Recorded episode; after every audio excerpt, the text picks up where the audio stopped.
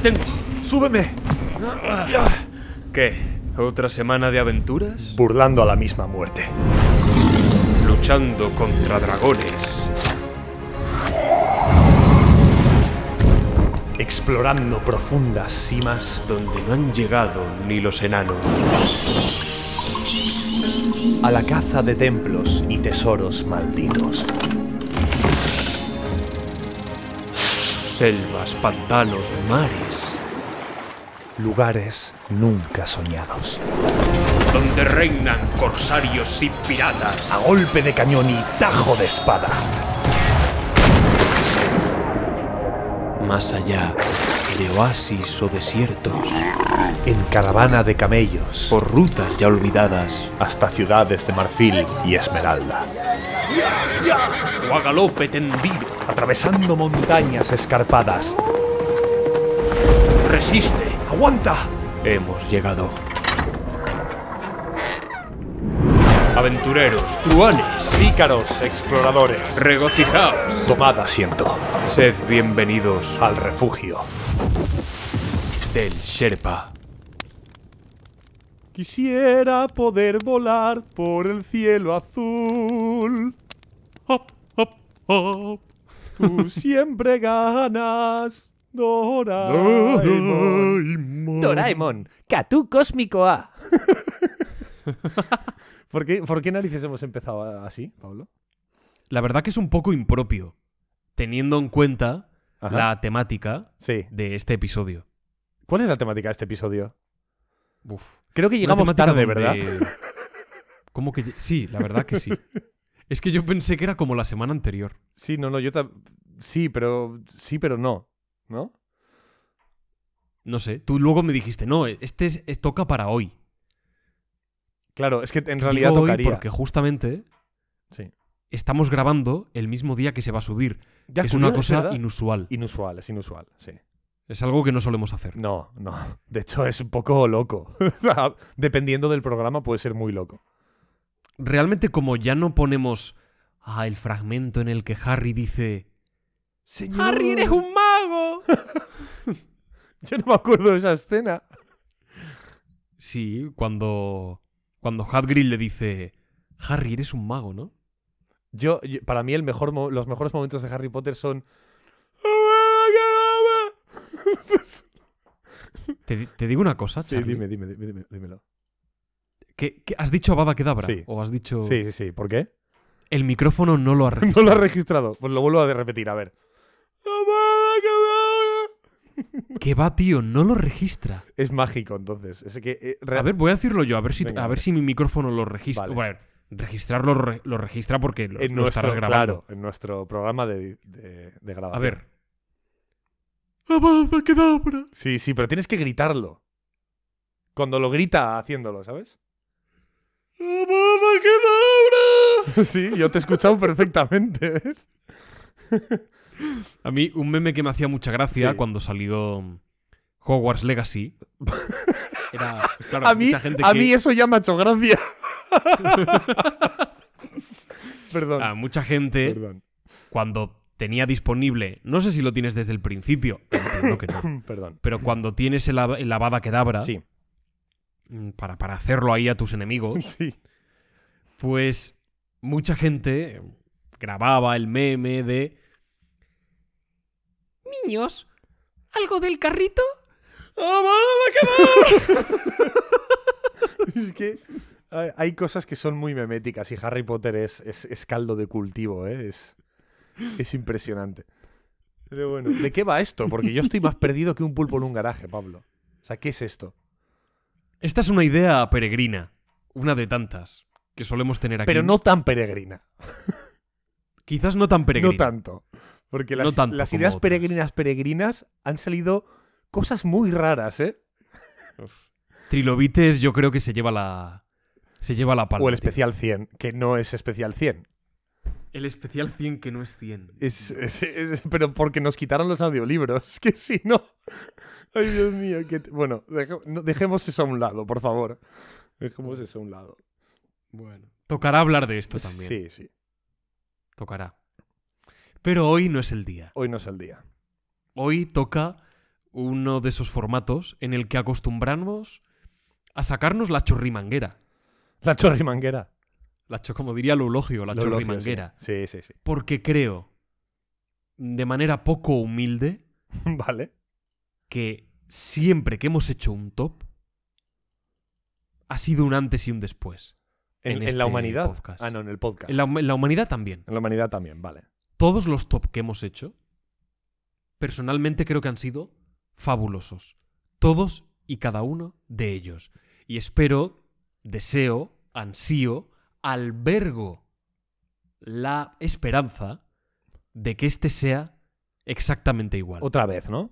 Sí. Again. Sí, ya porque, bueno, pues como el Barça de Messi, ¿no? Ya otra, venga, otra vez, venga. Vale, vale, vale. Po- Pones mucha confianza en nosotros, ¿eh? Quizás no debería verbalizarlo, para no agafarlo, pero ya a lo hecho pecho. ¿Y de qué va entonces? ¿De qué es el Lo pone en el, como siempre, lo pone en el título. Pero creo que, aunque a veces no merece la pena decir de qué va esto porque lo pone en el puto título, ¿vale? Creo que esta vez sí que puede ser más necesario explicar, ¿no? Un poco más a fondo, porque sí que hay un poco de matiz, ¿vale? Entonces, De hecho, en el propio título sí. hay que pensar bien eh, cómo ponerlo. Claro, es que no tenemos ni idea todavía qué título vamos a poner. Sí, ¿Lo has el- pensado? El título exacto, Sí. no. Pero seguramente sea o literalmente lo que voy Vale. a decir o una cosa parecida. Escenas de terror fuera del terror. Top 8, ¿no? ¿De acuerdo? Top, claro, top 8, escenas de terror o escenas de miedo fuera del terror o algo parecido. De hecho, Bien. hay que decir, hay que matizar antes de que tú matices de a qué te refieres con esto, ¿vale? O sea, antes de la matización. Antes de la hay que hacer matización hay que otro hacer matiz. otro matiz. Que es que Pablo había hecho siete posiciones de su top. Y vamos a hacer un top 7. Y le dije, Pablo, nuestros top siempre han tenido una regla. No puede ser un top 3, un top 5, un top 7 o un top 10.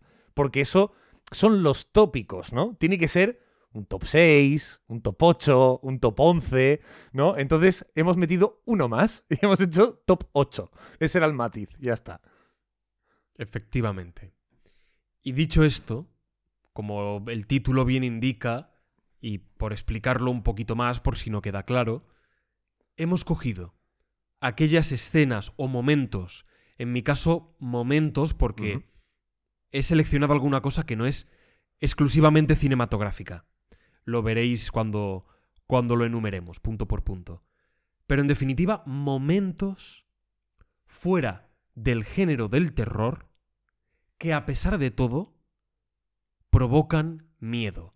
Películas, dramas, fantasía, incluso algo de thriller, puede haber algo de mezcla, pero que no termina de ser terror puro, no es The Conjuring, Expediente Warren, ¿de acuerdo? O, o La Monjita, que contienen de pronto una escena, una secuencia que o bien te pone los pelos de punta, resulta aterradora, amenazante, es. inquietante, Perturbadora. perturbadora de alguna manera, consiguen provocar esa sensación.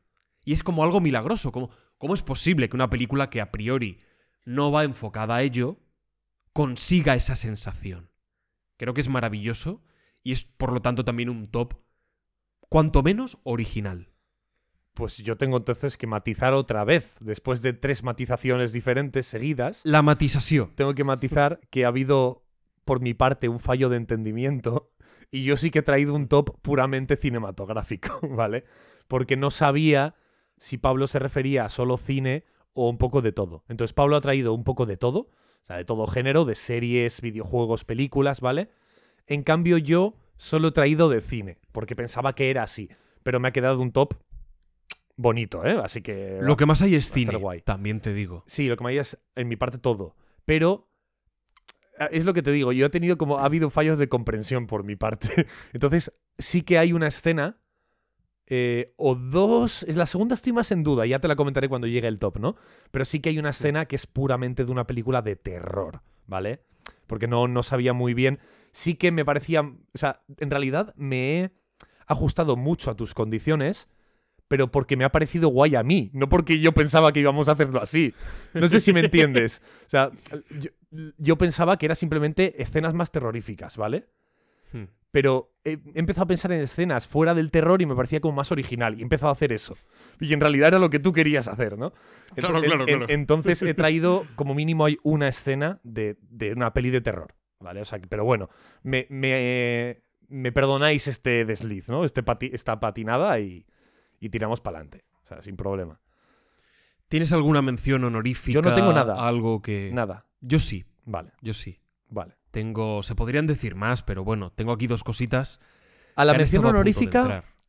¿qué le das? Un regaliz, ¿no? O algo así, ¿no? Como Sí, premio. Un regaliz, un pin, una chapa, un diploma de estos del cole. Diploma. eh, no sé. Diploma de campamentos de verano, ¿eh? Qué míticos, ¿eh? Unos matutanos. Sí, unos patutano. Unos grefusa. una cosa de estas. Sí. Unos grefusa, claro. Unos bits, unos poca bits. Ay, Dios mío. un- unos aspitos. Unos- Uy, qué buenos están. Los goblins. Estaban buenos los aspitos, ¿eh? Bueno. Además, llevan la palabra pito en su nombre, entonces todo eso ya mejo- inmediatamente mejora. Claro. Inmediatamente. Contra eso no se puede competir. Te toca. Entonces, empiezas con una mención, mención honorífica. Dos menciones. ¡Hay dos! Spider-Man 2 de Sam Raimi, Vale. Que ha estado a punto de entrar. ¿Por qué? Sam Raimi es un tío al que le encanta el terror y sobre todo le encanta el horror. ¿Qué es el, ¿A qué me refiero con horror? Vale. Vale. Dentro del terror es como aquella. aquel subgénero, aquella categoría donde podríamos entrar en, en un terreno más escabroso. ¿De acuerdo? Aquello que resulta más horripilante de forma visceral. Body horror, rozando el gore o siendo directamente gore. O esa parte más grotesca del, del terror que incluye. A lo mejor no el detalle de las vísceras, pero sí apelar a esa, a esa repulsión, aunque no se vea directamente. Por ejemplo, La Parada de los Monstruos, que no es exactamente una peli de terror, pero sí que tiene esa parte de horror eh, corporal, que dicho así es un poco feo, ¿no? Porque al final quienes salen en la peli es gente con alguna discapacidad. Estamos en otra época, década de los años 30, 40. Es una película que hay que saber poner en su, en su contexto también. Y aún así sigue siendo muy impresionante. Una película mm, que es necesario verla porque es historia del cine y es, es una película estupenda. Y como fan del horror, del gore, de, de lo escabroso, Spider-Man 2 contiene una escena que si bien no es Ash vs. Evil Dead, sí es, hombre, cuanto menos perturbadora, porque de pronto el Doctor Octopus va a ser operado, extirpado de sus zarpas mecánicas, y, como en una escena de Ash vs. Evil Dead, con el montaje y la dirección frenética, las zarpas empiezan a mover, matan a los médicos, los estampan, les cogen por la cara, los zarandean. Y claro, en una película de superhéroes de este estilo, donde todo lo demás, pese a ver acción, es más sosegado, más estándar, ver algo así, ostras, choca e impresiona mucho porque es una ruptura con el resto del, tono y del, y del estilo de la película. Funciona muy bien y creo que remarca la visceralidad de tener unas zarpas que casi actúan solas, ¿no? Saliendo de tu, de tu espalda. Así que San Raimi, de nuevo, consigue una escena de bastante body horror en una película que a priori no lo es. Y tenías otra, ¿no? Mención honorífica. Sí, sí, sí, tenía otra. Es que, es que no quiero, no decir línea. nada de la que tú has dicho por- Vale. porque, bueno, ya Vale. me entenderás. Tengo otra que, sinceramente, esta película, tío, no es para niños. Es decir, es para niños, Vale. pero contiene un par de escenas que, que, que te diría, Buah, esto no es de niños, esto es de Sau. Vale, a ver. Desde pequeño me traumatizó. Ah, vale, ya sé cuál vas a decir. Desde pequeño. No, mierda. Es que vamos a coincidir una- en más de las que yo pensaba, yo creo. Mm, quizás no, ¿eh? Vale, vale. Es una peli de animación Ah, entonces no. que generalmente se le atribuye a Disney y no es de Disney. Vale. Creo que ahora sí, porque, bueno, está- creo que está en Disney, en la plataforma. Supongo si que sé cuál dices. derechos. ¿Puedo decirla? Sí, puedes decirlo. Es Anastasia. Exactamente. Sí, ahora es de Disney, la ha comprado. Lo que pasa que La la, comprado, la ¿verdad? quitaron, la quitaron de la plataforma por todo lo que pasó con Rusia. Ah, no O sea, fastidies. sí, claro, la compraron Vaya tontería. y al de tío. unos meses creo que la quitaron por eso, ¿eh? Que- bueno, eso Vaya oí, a lo, mejor, chorrada. a lo mejor eran rumores tontos, ¿eh? Pero eso, es- eso leí Mm. por ahí.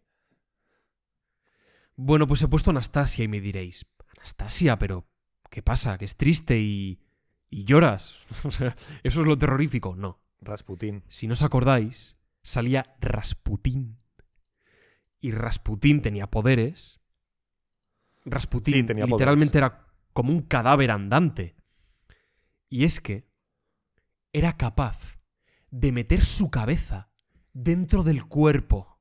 Y había escenas donde teníamos la cámara, lo que equivaldría a la cámara, en el cuerpo humano de Rasputín se le veían las costillas, se le veían los flujos ahí intestinales y su cabeza dentro, como si se metiese en una madriguerita como cual tortuga, se metía dentro en plan, ah, pobre de mí, que no sé qué, que no sé cuánto. Y yo no paraba de pensar, ¿este tío ha metido su cráneo, su cabeza dentro de su cuerpo? Se están viendo las costillas, tiene la cabeza dentro de, de la caja torácica. ¿Qué es esto, tío? Me parecía tan repulsivo, tan... Es que me parece enfermizo. ¿Quién mierdas ha hecho esta peli? Me, me parece fascinante la idea, ¿vale? Y creo que. Creo que retrata a, a lo que es Rasputín en esta película. Me parece fabuloso, pero. Tío, hay que tener cinco taras mentales. O sea, me parece tan repulsivo, tan perturbador, que no me quito la imagen desde pequeño. Creo que cuanto menos, quizás debería de entrar. Porque es terrible, me parece horroroso. Pero cuanto menos sí que merece esta, esta mención. A ver, taras mentales que creo que día de hoy hacen un poco más de falta, ¿eh? En el cine. Sí, también es creo verdad. que harían un poco más de falta. Creo que necesitamos más cosas de este estilo. Sí. Bueno, Pablo, Creo que necesitamos más cosas así. ya que tú has empezado con menciones, creo que lo más lógico y lo más justo es que empezara yo ahora, ¿vale? ¿No? Di- digo, ¿no? Sí, sí. Creo, lo creo oportuno. Oficialmente inauguramos el top 8. ¿Vale? Mm. Y...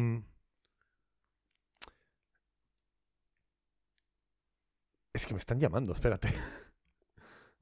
Joder, la pausa dramática que no lo era. ¿Sí? Vale, bueno, mientras Carlos atiende una no, no, llamada. no, esto manténlo. Ah, esto lo mantenemos. Sí, sí. Vale. Bueno, una ya. Es que ya en el, claro, en el refugio del Sherpa pasa de todo. Sí.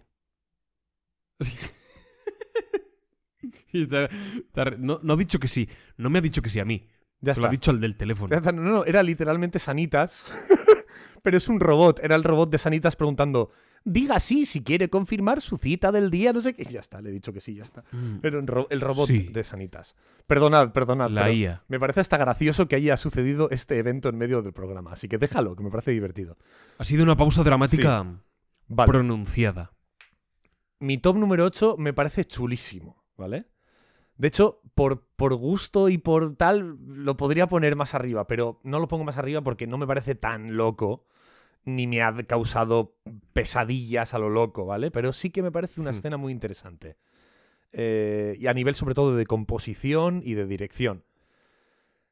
Yo me voy a ir también a Spider-Man, de Sam Raimi. Y esto, fíjate, hoy hemos estado hablando Pablo y yo por teléfono y hemos hablado de Spider-Man de Sam Raimi, pero yo esta escena la tenía ya metida antes de esto, ¿eh? De hablar. Creo que, Fíjate. curiosamente, Yo, yo también la tenía por ahí apuntada. la tenías por ahí no, he, no he querido decir nada, Pues, pero. Al final, el, el topo va a la madriguera, ¿sabes lo que te digo, no? Entonces, ah, pero yo hablo de la primera película, no de la segunda. Vosotros sabéis que, bueno, pues tenemos a, a la tía May, al tío Ben, Peter Parker, que viven pues en un barrio muy humilde, ¿no? Con adosados, eh, pues las vecinas Mary Jane, que tiene pues una familia de, pues un poco eh, desestructurada, ¿no? Y luego tenemos al amigo, a Harry Osborn, que vive pues en un palacete, arriba de un edificio, ¿no? Con su padre. Y la casa está eh, adornada de maneras muy peculiares, ¿no? Muchas cabezas de animales, de caza, disecados, ¿no? Taxidermia, ¿no? Eh, yo qué sé, máscaras de tribales de África, de Sí. ciertos tal, ¿vale? Es una atmósfera un poco agobiante, ¿vale? Ya de por sí esa, esa habitación, que es muy grande, es enorme, tiene una atmósfera un tanto... un tanto... un poco inquietante. No, no da miedo, pero es un poco inquietante.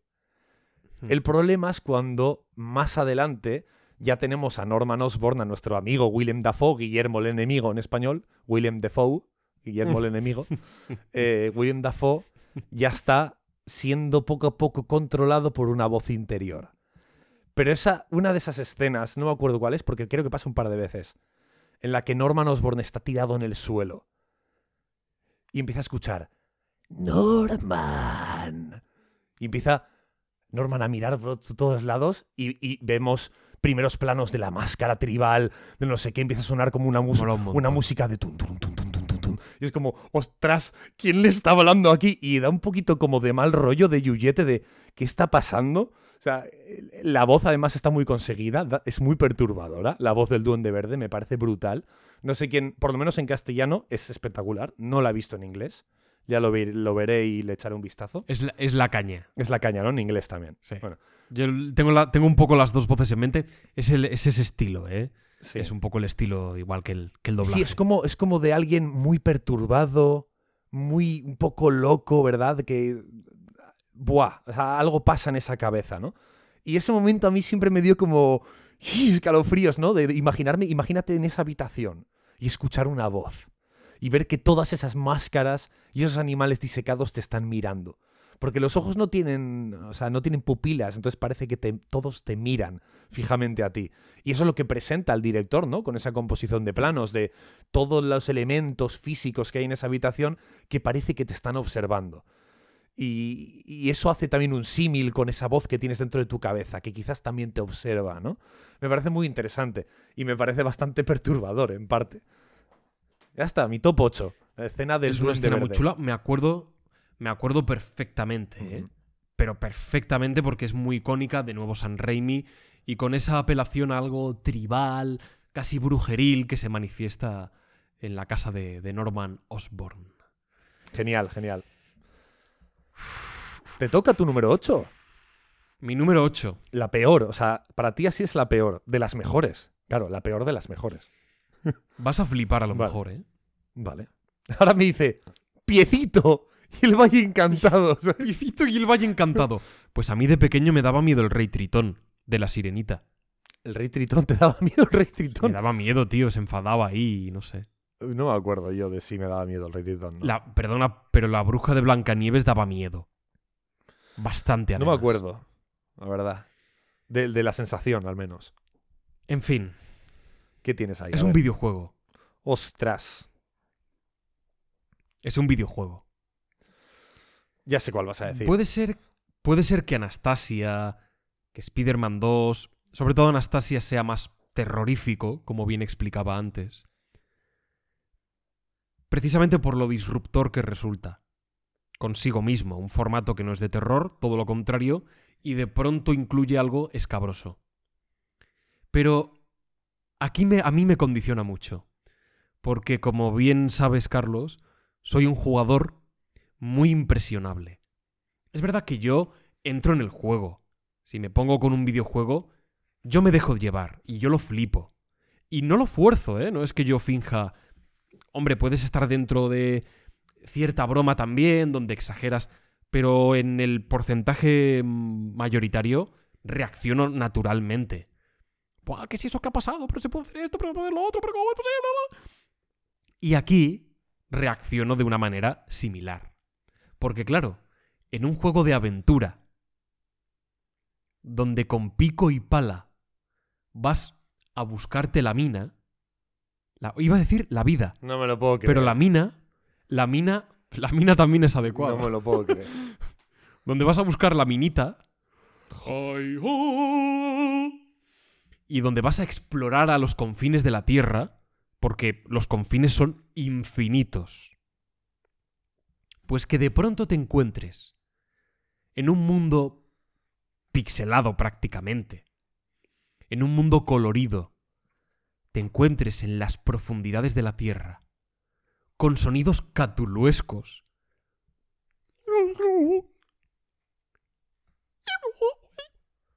Que de pronto se escuchen cosas así en la oscuridad y te aparezca una bruja, un zombie, un bicho explosivo de esos, sabiendo que puedes isquileto. morir. Un isquileto. Con esos sonidos y esa música de pronto perturbadora, que parece no encajar con el juego, a mí me produce terror y a mí me da mucho cague.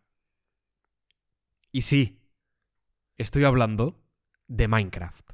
Minecraft es ese videojuego que después de tres cuartos de hora excavando a 253,25 metros de profundidad, en la más absoluta oscuridad, con esos sonidos, con esa música y la posible aparición de una criatura que te va a matar, sabiendo lo que, lo que te ha costado llegar hasta allí y vas a tener que volver a bajar encima a por tus cosas, es un miedo muy de jugador, pero también es un miedo un poquito más visceral a lo desconocido, a esa gruta, por muy irreal que sean los gráficos del juego y por muy animado que pueda resultar también. Pero me resulta inquietante y perturbador. Yo creo que eres de las únicas personas en el planeta que pondría al Minecraft en un top como estos. O sea, te lo digo de A mí, ¿a ti no te da miedo que no, estar no, ahí en las, decir, en el- las el- cavernas? yo me creo que tu top es totalmente honesto. Y tenemos que creerlo. O sea, si Pablo lo pone aquí es porque a Pablo esa situación le dio mucho miedo. Ya está, no pasa nada. Y pero- Yo creo que los demás fliparían. ¿sabes? Los demás fliparán. hay otra cosa que no he dicho. Sí. La posibilidad de encontrarte a Jerobrine. Bueno, ya estamos. Eh, Pasamos de todo, por favor. Pasamos de todo porque si no, madre mía. A ver, me toca un top Herobrine. 7. Me toca to- top 7. A ver, esta creo que también es una película y de hecho lo voy a, lo voy a corroborar para, cua- para qué edad era, ¿vale? Porque... Porque no me parece tampoco para chavales, ¿eh? ¿Dónde se puede mirar, Pablo? Mm, La calificación por Sí. edades. Pon el título de la película y calificación por edades. Vale. Es que no es algo que suela salir como en Wikipedia tiene que salir. Calificación por edades. eh, tiqui, Sí. tiqui, tiqui, tiqui, tiqui, En Wikipedia tiene que salir. Calificación PGT pone. Para todos los públicos, ese es T. Puede ser. Sí, creo que es para todos los públicos. Para todos los públicos. Ostras, pues no me parece. Sau. No me, no me parece muy bien, la verdad. Qué película. Apta eh? para todos los públicos, sí. Bueno, a ver, no me parece Qué bien. curiosidad, ¿no? A ver, en parte sí. Y en parte no. ¿Vale? Esto pasa en muchas películas, por ejemplo. Vamos a poner un ejemplo muy sencillo. Pinocho. ¿Vale? ¿A cuántos, Da mal rollo. ¿a ¿verdad? cuántos niños les ha podido perturbar la escena de, Pilo- de Pinocho y los burros? ¿Vale? La tenía apuntada en honoríficas al final, bueno, no a lo puesto, muchos niños. En cambio, el resto de la película sí que es más o menos infantil, ¿no? Más o menos apta para todos los públicos. El caso del viaje de Chihiro también es otro muy bueno. Es apta para todos los públicos. Y los padres se convierten en cerdos es bastante perturbador también, ¿vale? Y ya- incluso la figura esa negra da un poco de mal rollete. O sea, no sé yo si es tan apta para todos los públicos, ¿vale? El resto de la peli puede que sí, pero hay cosas que. Que sacan Hmm. un poco de punta, ¿verdad? Esto es un poco lo mismo. Y, y- y te diría que incluso la atmósfera de la película es un poco extraña e inquietante. Y es que, a ver si opinas lo mismo que yo. Estoy hablando de Charlie y la fábrica de chocolate. Uf. ¿La antigua o la nueva? La de Johnny Depp. Vale, sí, la de Tim Vale, la Burton. de Tim Que la, la- la antigua tiene cosas también muy creepy. Sí, ¿eh? lo sé. Hablo de la nueva. Y hablo de una escena en concreto, ¿vale? Pasan varias cosas. Pasan, pues, el, el Au- Augustus Gloop, ¿no? Que se va ahí con los, con los umpalumpas y los chocolates. Y el chocolate. Está como. Creo recordar que había como una chicardilla, ¿no? Como que había unas bellotas y se metía como en medio de una especie de embudo, ¿no? Algo le pasaba también, ¿no? Eh, lo del embudo es del niño del chocolate sí. y la de las ardillas era Beruca Sal. ¿Te acuerdas? Yo es que no me acuerdo los nombres ni nada. Pero para El mí. del tubo era Augustus Club, Augustus Club. Pero para mí lo- el más perturbador es la chica chicle, la niña chicle. Uy, sí. O sea, yo, Es un poco perturbador. yo me quedé en plan, no me puedo creer que esto. Y además la niña sale tan normal, en plan, jaja, mira, soy súper elástica. Yo, pero por favor, que eres un puto chicle, qué mal rollo. O sea, hay un poco, hay, hay un body horror ahí. A mí me daba mucho mal rollo. En plan, joder, y la madre, en plan, también súper. No, ¿la madre estaba contenta o.? No, No, acuerdo. la madre, en plan, no, ¿no? La madre Sí. no. Pero ahora eres morada. Sí, bueno, pero, Porque pero, pero, sa- pero no estaba tan enfadada como yo me esperaba. ¿Sabes? Es como, por favor, que tu hija a lo mejor le haces así y se rompe porque es un puto chicle. ¿Sabes? No lo sé. No sé, me dio, me dio muy mal rollo. Yo vi esa escena eh, porque además la película creo que es de 2005, teníamos nueve años. Ah, yo me quedé muy loquísimo, en plan, joder, qué mal rollo. No sé. Yo, yo diría mayores de 7 años. Sí, por ejemplo, puede ser. Mayores de 7 me puede valer. Pero para todos los públicos, que igual lo ve un niño de 5 y se paranoia toda su vida, ¿eh? O sea, te quiero- Esa película Sí. tiene una de las mejores selecciones de casting de la historia del cine. Vale, lo dices por el Umpa Lumpa. El señor que hace de un palumpa. o sea, para mí, Oscar a mejor actor secundario. y al final resulta que el narrador también es un umpalumpa, tío. Sí. Con una voz súper varonil. Nunca había sido tan dulce. Pues es mi top 7, sí. Es que, ya te digo, es perturbadora ese momento, es perturbador. O sea, coño, es que es, perturbador.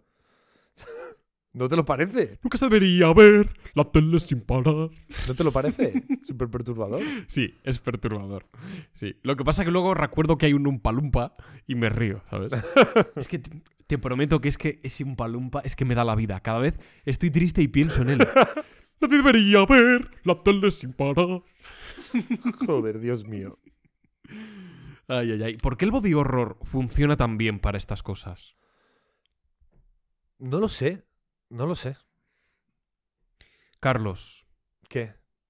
te digo mi top 7. ¿Traes body horror también aquí? No, Vale. en absoluto. En absoluto. Vale. A ver, por la escena que es, podría estar más arriba. Es una escena icónica. Es una escena perfecta en todos los sentidos. Interpretación, en cuanto a guion, con cómo con pocas frases, pero con palabras clave, son capaces de construir la tensión por dirección, estética. Es una escena redonda. Pero bueno, como aquí valoramos lo que es también el miedo que provoca o el pavor, pues hay otras que, que me generan más, más miedo. Pero esta, volvemos a lo mismo, es tan maravillosa porque es una peli de aventuras. Bueno, bueno, ya Con, verás. con un tono, con un tono oscuro, por supuesto. Vale, ya sé lo que vas a decir. Porque es parte clave de este universo.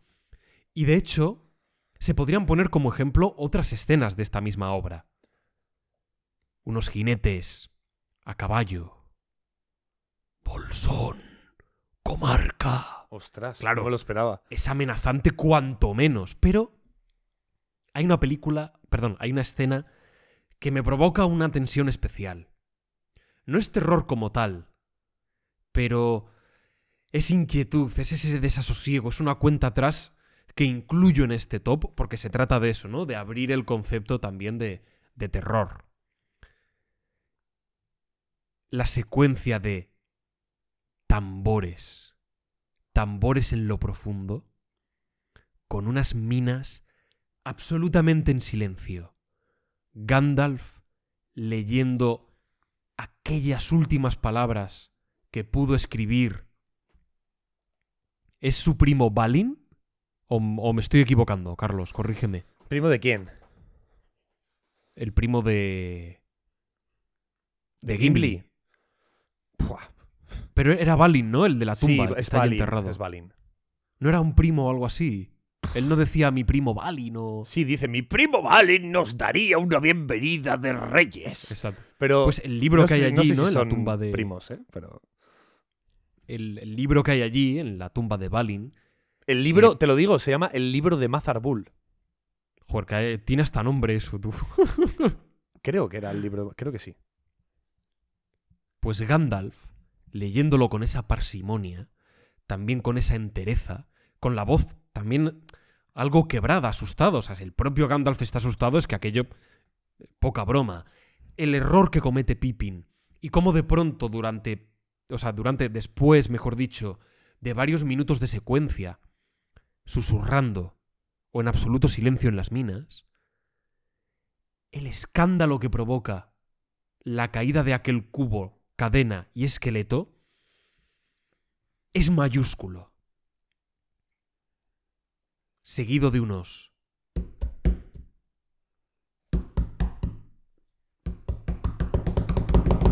Sí, sí, sí, sí.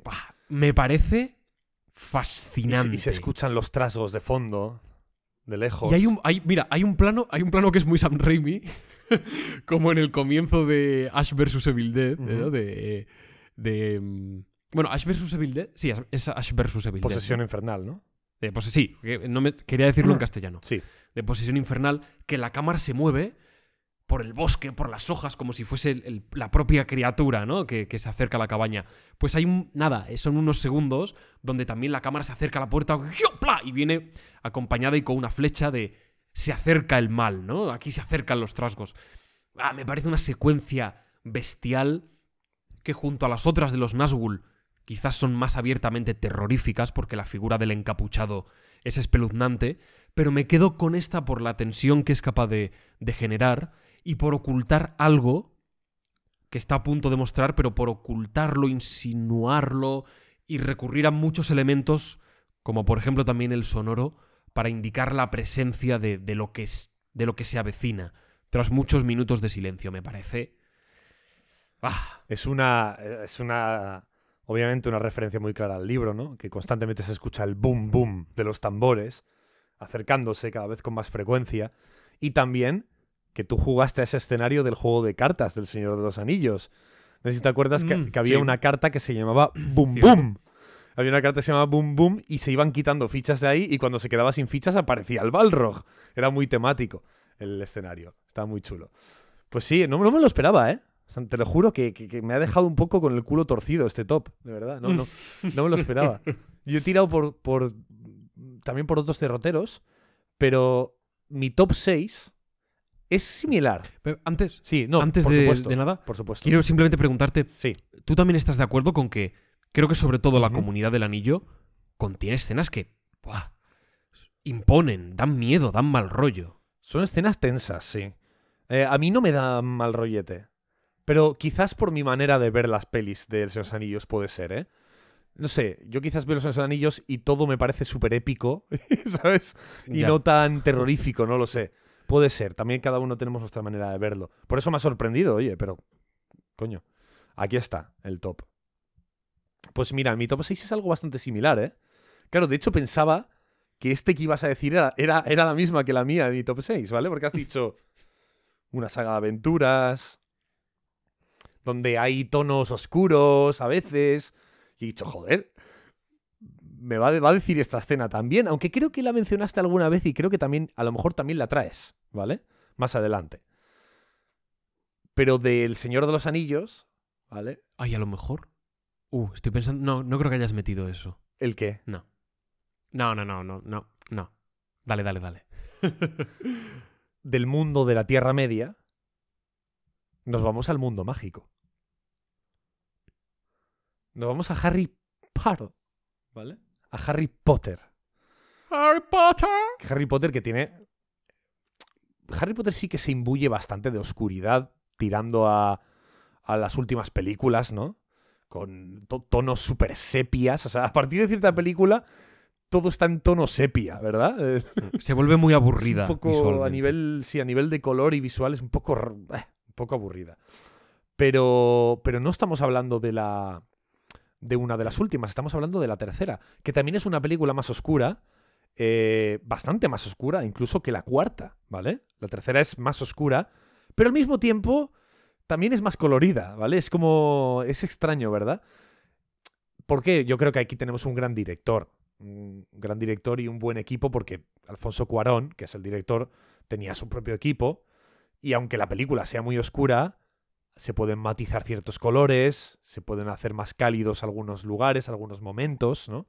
Y esto Alfonso Cuarón lo hace de manera, de manera magistral.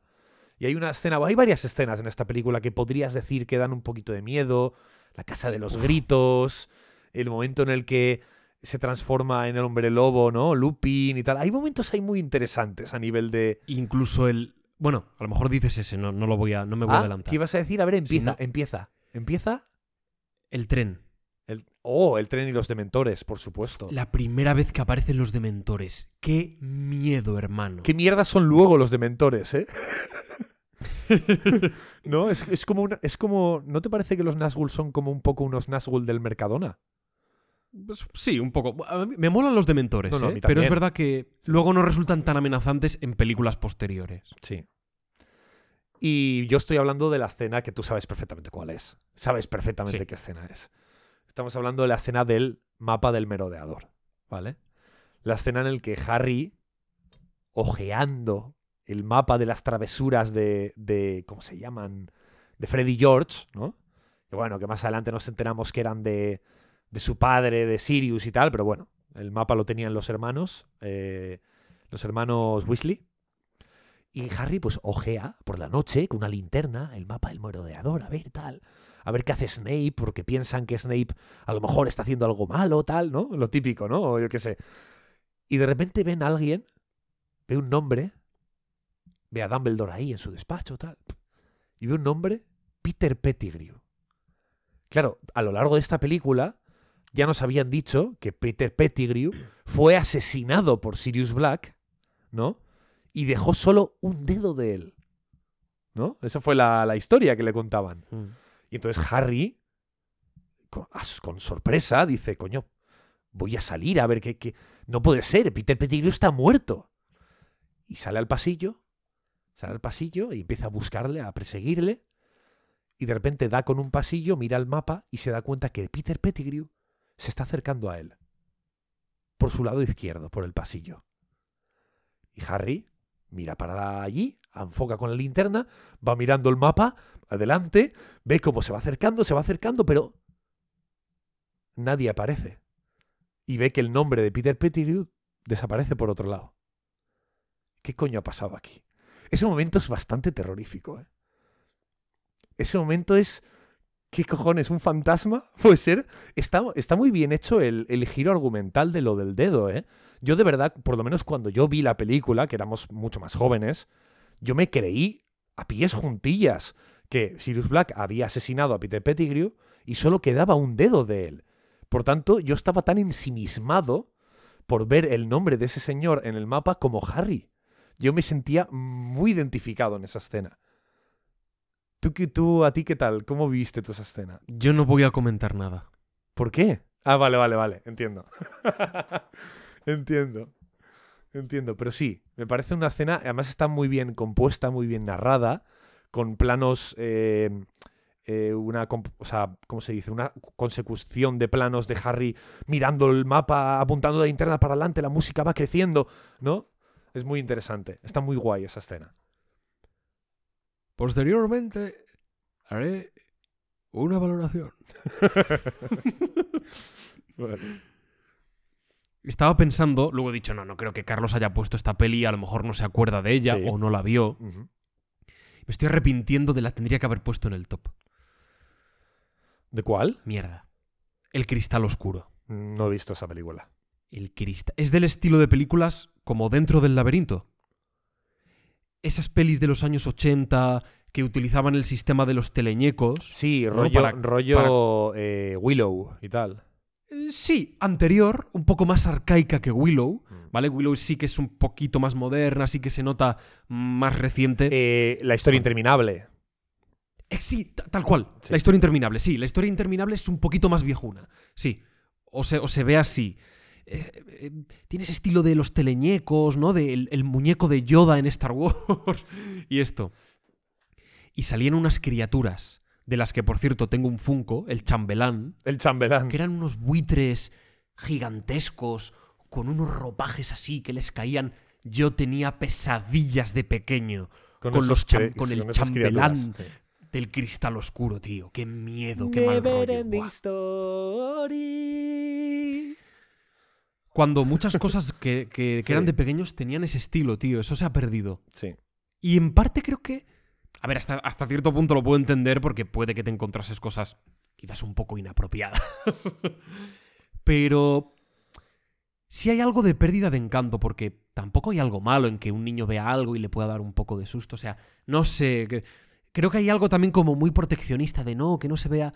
Y hasta cierto punto tampoco pasa nada, ¿eh? No sé si nos hemos vuelto Hombre, un poco hay una, blanditos claro, es que esto. creo que hay una diferencia entre que aparezca una criatura malrollera, que dé un poco de miedo, y lo que yo he dicho antes, ¿no? De apelar al el body horror me parece un poco peor. Porque me parece Sí. un poco más perturbador a nivel traumático, ¿vale?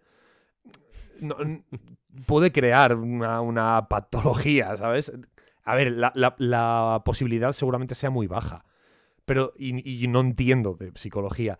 Pero tengo la sensación de que un- cosas como la niña chicle, los burros de Pinocho son un poquito más peligrosas a ese respecto. Tengo yo esa sensación, ¿vale? Puede que me equivoque. Te toca Bueno, tu top bueno, 6, ¿no? Era. Sí. Sí. Aquí yo creo que hemos coincidido. Vale. Entonces, vale, vale. Es, yo creo, una de las mejores películas del siglo XXI. Vale, ya está. ¿Hemos coincidido, Carlos? Yo creo que sí. Es una peli que no es de terror. Vale. Pero claro, claro, el tío que la dirige, Ya, vale, ya está. Sí, sí, ya está. el pavo que la dirige, pues Si haces hincapié en el El- tío que la dirige, ya está. Ya está. el surmano, Joder, sí que es un surmano, ¿eh? El surmanito que dirige esto es un zumbao. Y como buen zumbao, tiene ideas De zumbao. perturbadoras. Tiene ideas de zumbao. Por cierto, perdona que me haga un matiz, pero estoy aquí con el Funko de Gandalf. Lo he mirado un poquito y me acabo de dar cuenta, me acabo de dar cuenta ahora y lo llevo teniendo igual cinco años.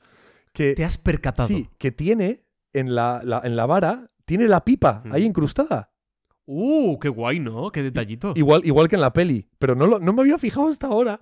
Qué Pero- chulo, perdón, tío. eh, me- matiz tonto, ¿eh? pero me parecía divertido. No, pero está guay, está guay.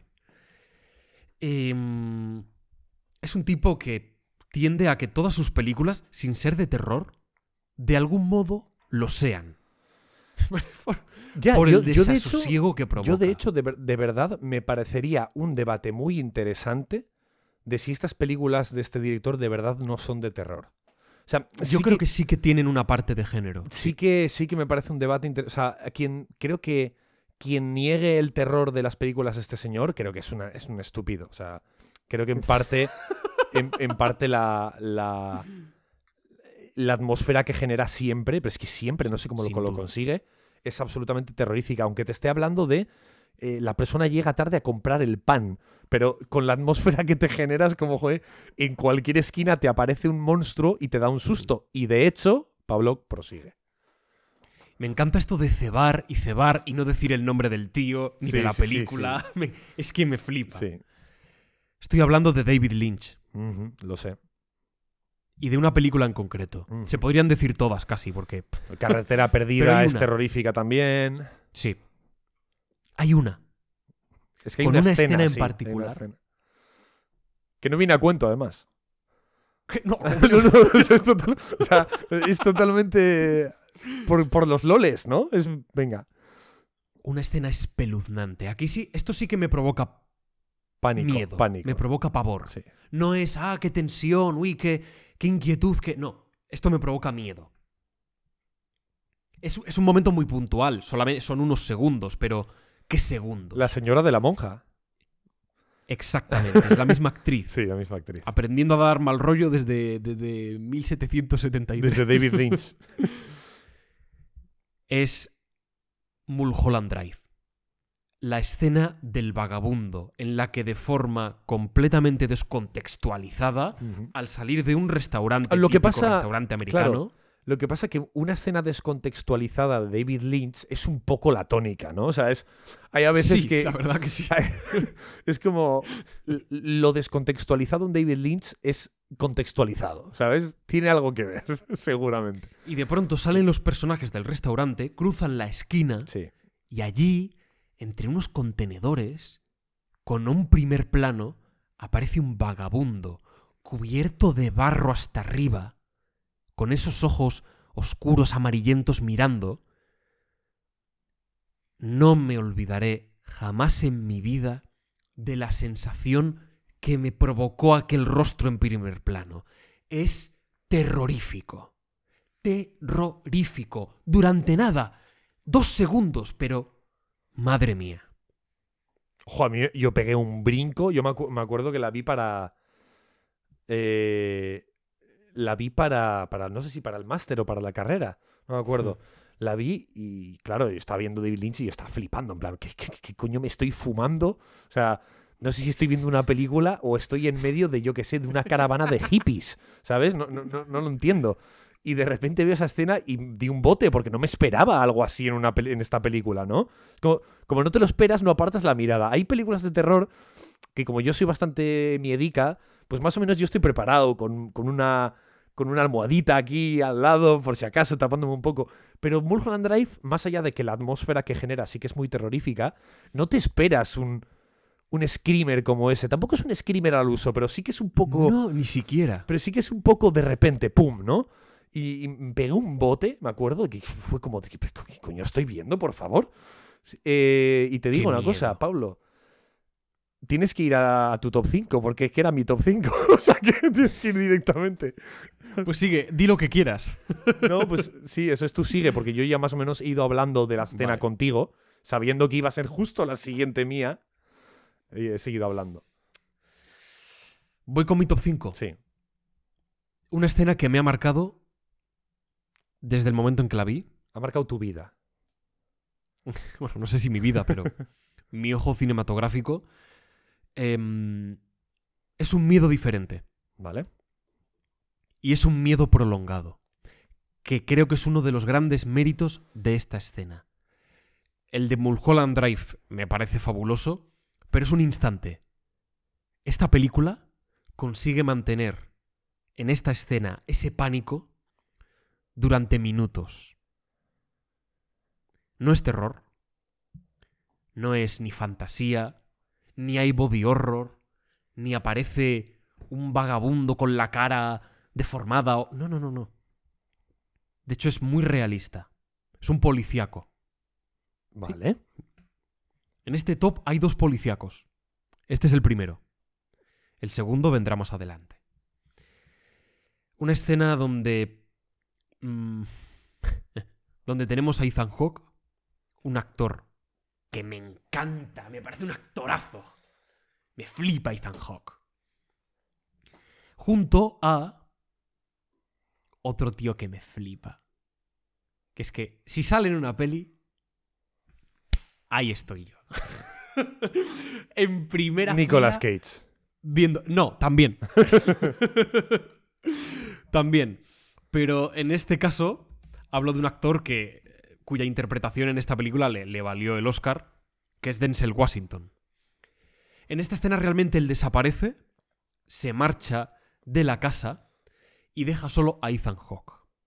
Hablo de Training Day, película de un corte muy realista, policíaca, que habla sobre la corrupción en los bajos fondos de la ciudad, la corrupción de la policía, de cómo Ethan Hawke pretende luchar contra ella en su primer día en los cuerpos de, creo que eran, eh, es en anti, anti, ¿cómo se llama? En Estados Unidos esto del antidroga, ¿no? Tiene como La DEA. anti- La DEA. Sí, no sé si es, no sé si él es, él es de la DEA como tal. Narcóticos. No me salía. Creo que es como la división de narcóticos o algo así. Joder, me equivoco. te, has, te has- te has emocionado mucho, ¿eh? Sí, la verdad que sí. es decir, una película que no tiene nada que ver con el terror. Pero hay. La escena. Dejan solo a Ethan Hawke, un novato, en un barrio de lo más chungo, en una casa de unos capos latinoamericanos. Joder, no quiero que suene a... Parece que nada, como son latinos, son malos. Bueno, Está eh, hablando de los concre- bajos fondos. concretamente esos lo son y ya está. Claro, son- Sí. es, es una mafia que hay. Una banda, Bien. ¿no? Bueno, bien no, mal, pero. pero bien para la escena. Le deja solo allí. Cuando se quiere dar cuenta, su compañero, el que tiene allí, el que corta el bacalao, al que le conocen, le ha dejado solo, en una timba de póker en la casa de unos mafiosos, de unos narcotraficantes.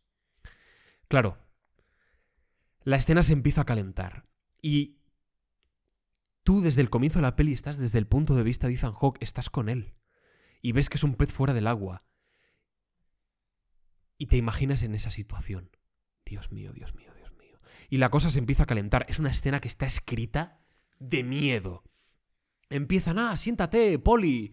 eh, la Paz, mamadero, tal. Tú, de dónde eres? No sé qué. Va, va, va. Enséñame tu pistola. ¿Cómo? Sí, mira, a ver, yo te enseño mi pistola. Claro, le sacan ahí un revólver, tal. El tío les enseña la pistola, se la cogen, tal. Y dices, ostras, ostras, ostras. Le empiezan a hacer preguntas y tú dices, Dios mío, Dios mío. Y en un momento él comete un error. Que es, coge la mesa, la tira, les pega un puñetazo, intenta salir corriendo y le cogen.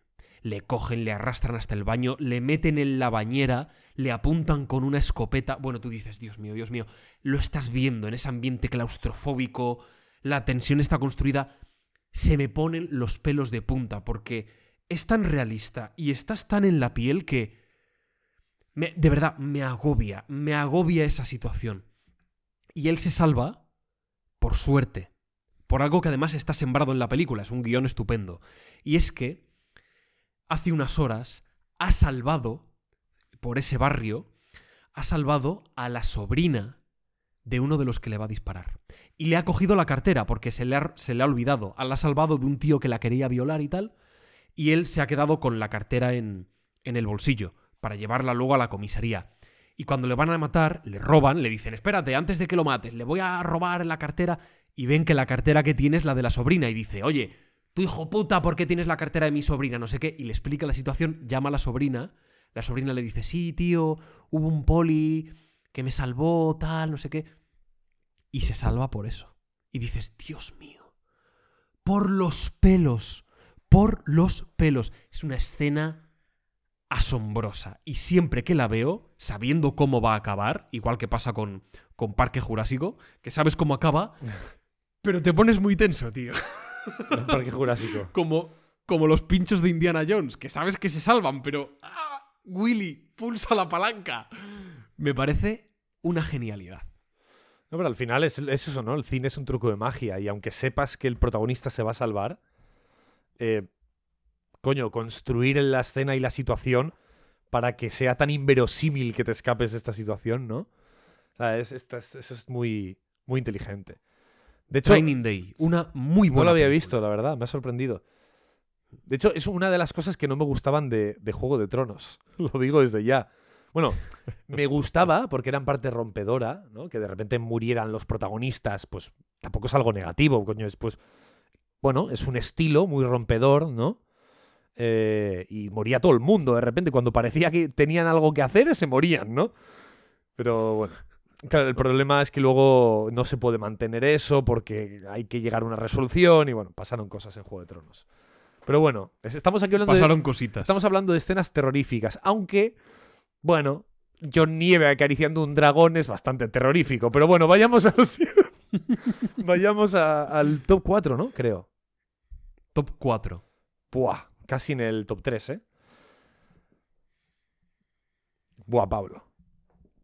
Alguna vez tú y yo hacemos la coña de... Buah, si ahora mismo... Tú, por ejemplo, siempre dices, ¿no? Que estás como muy desconectado de redes, ¿no? De las noticias, de internet, tal.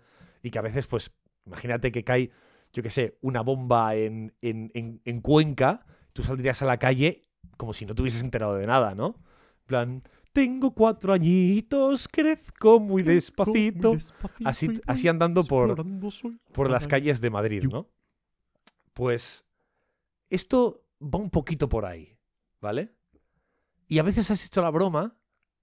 Es que, Carlos, si, si hoy mismo los extraterrestres aterrizan en Callao, yo digo, es que hoy no me viene bien. Cojan hora para la semana que viene, ¿no? Porque, porque hoy no te viene bien. Pues nos movemos a un apartado, a una apartada granja con un cultivo de trigo de maíz, ¿vale? Un cultivo de, de- No sé si son maizales o trigales, no, No, me- no se me da muy bien reconocerlos, la verdad. Y una familia que allí vive de forma muy, muy humilde, ¿vale? Bueno, humilde. La verdad es que la casa es bastante grande, pero, pero la sensación es de que son...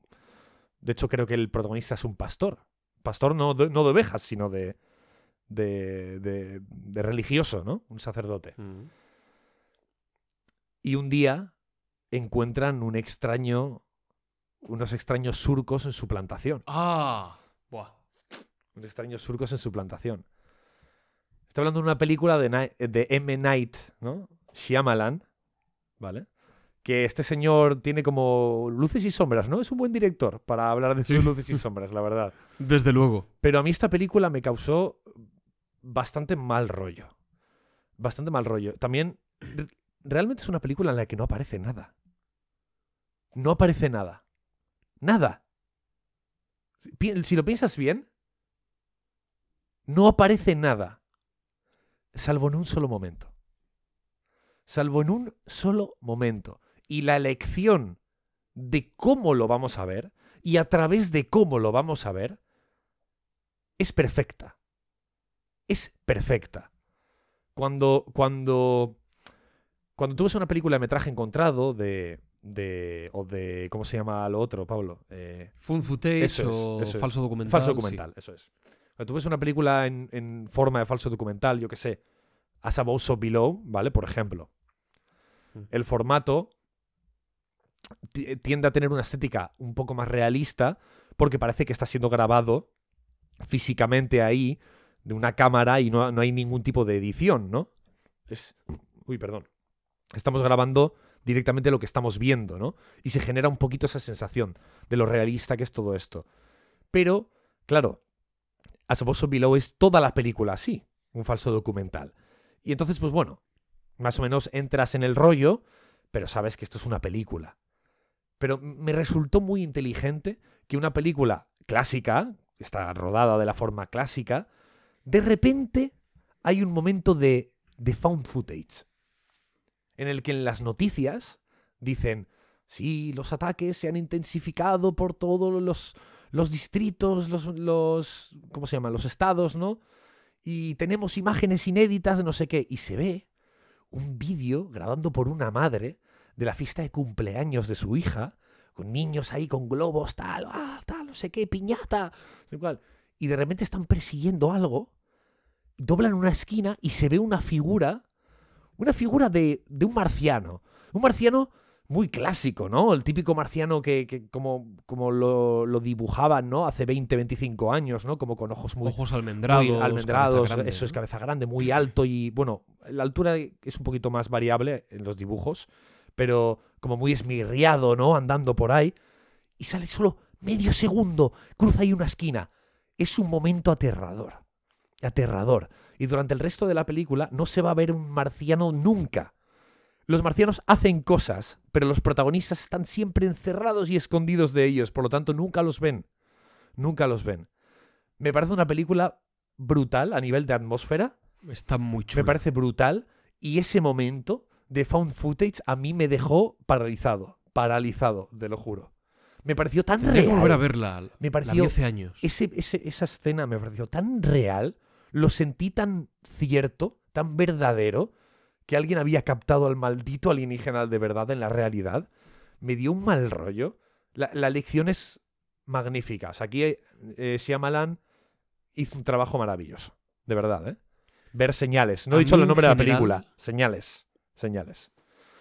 A mí en general, el subgénero y el formato de falso documental me da mucho miedo, tío. Esta es la que yo tenía dudas de considerarla en plenamente una película de terror o no. Puede que sí, ¿no? No, yo creo que es un híbrido. Un híbrido, ¿no? Misterio, thriller, un poquito terror, ciencia ficción. Pues esta era una de las Creo que dos. es una buena elección. Esta era una de las dos que tenía un poco en duda. O sea, una, una que tenía en duda, la otra no es ninguna duda. ¿eh? Es de una peli de terror tal cual. Pero bueno. El falso documental a mí me da mucho miedo. Me parecen muy terroríficos los falsos documentales. Mira, aprovecho para recomendar. eh, así por, por la cara. Jerusalén.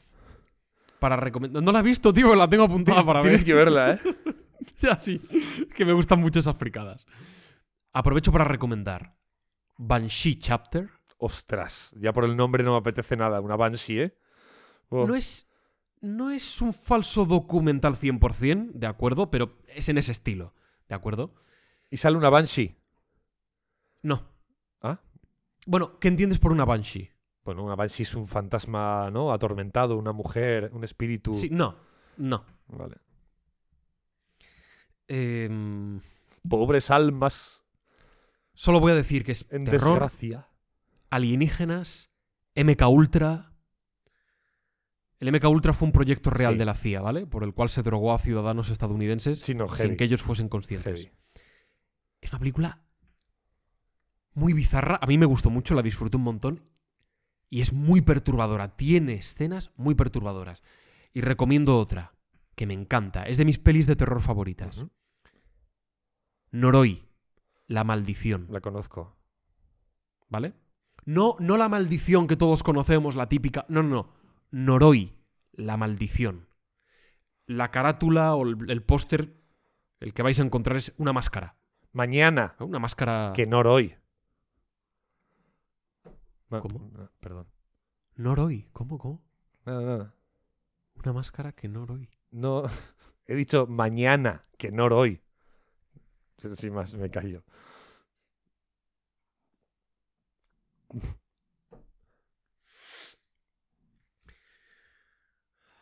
Bueno, hasta la cima del entretenimiento. Noroi, la maldición. Me encantó. Me encantó. Quiero, no la he vuelto a ver. La vi una vez hace años. Me encantó. Caballero, Bien. tu top 4. Es lo último antes, de, antes del podio, ¿eh? Lo último. Aconsejo. Precaución. La la la la la la.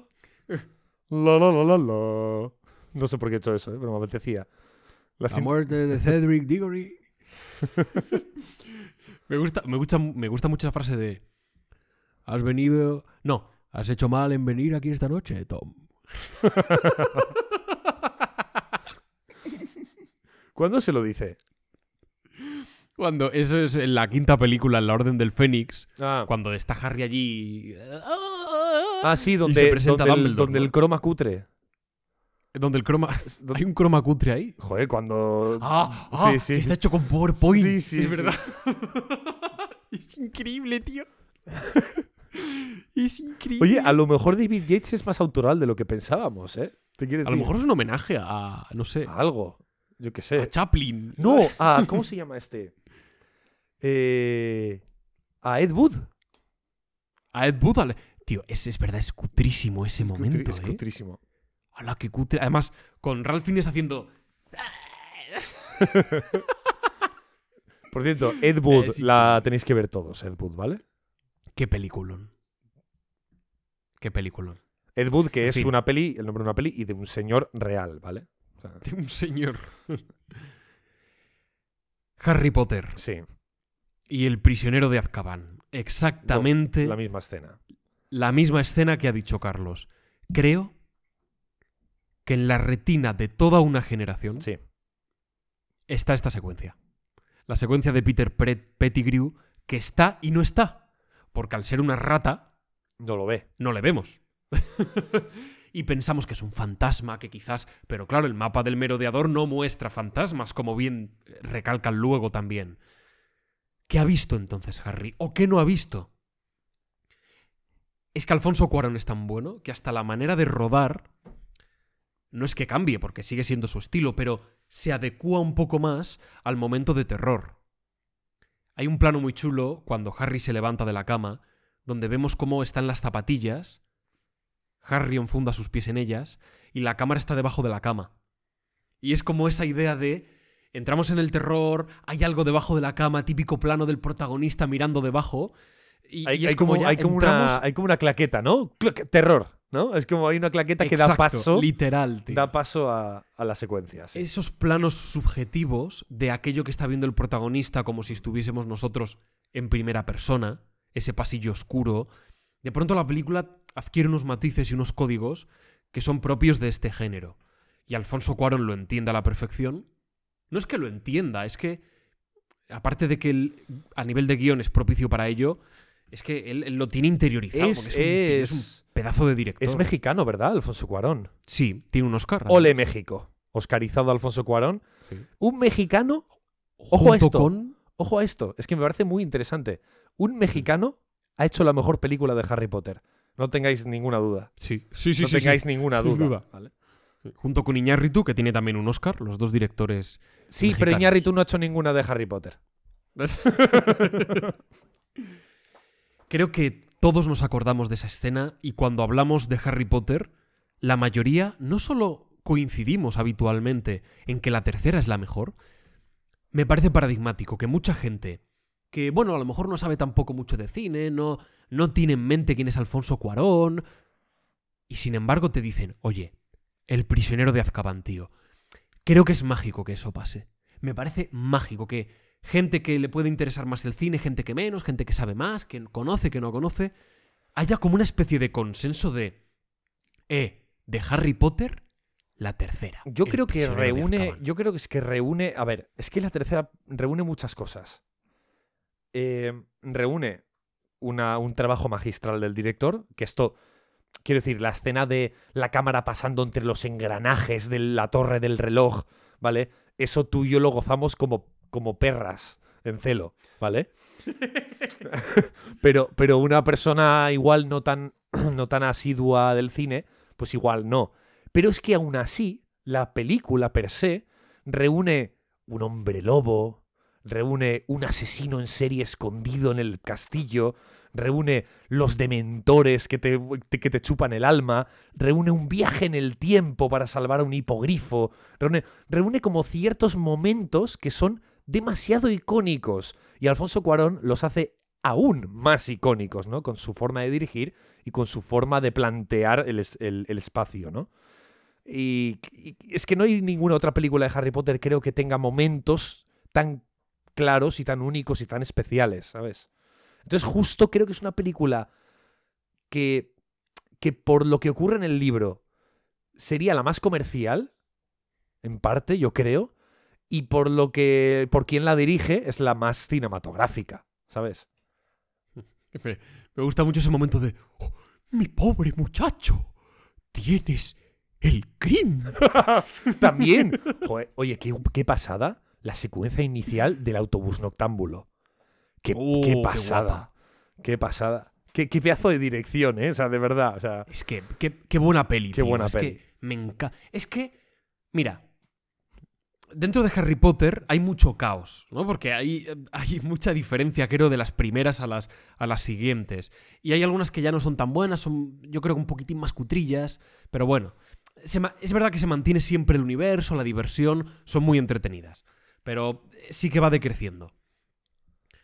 Y a veces decimos, bueno, esta peli está bien, está chula, es de Marvel, bueno, es más comercial, es mata, pero no está mal. es- Esta peli de Harry Potter no es que sea buena dentro de Harry Potter, que digas, hay altibajos.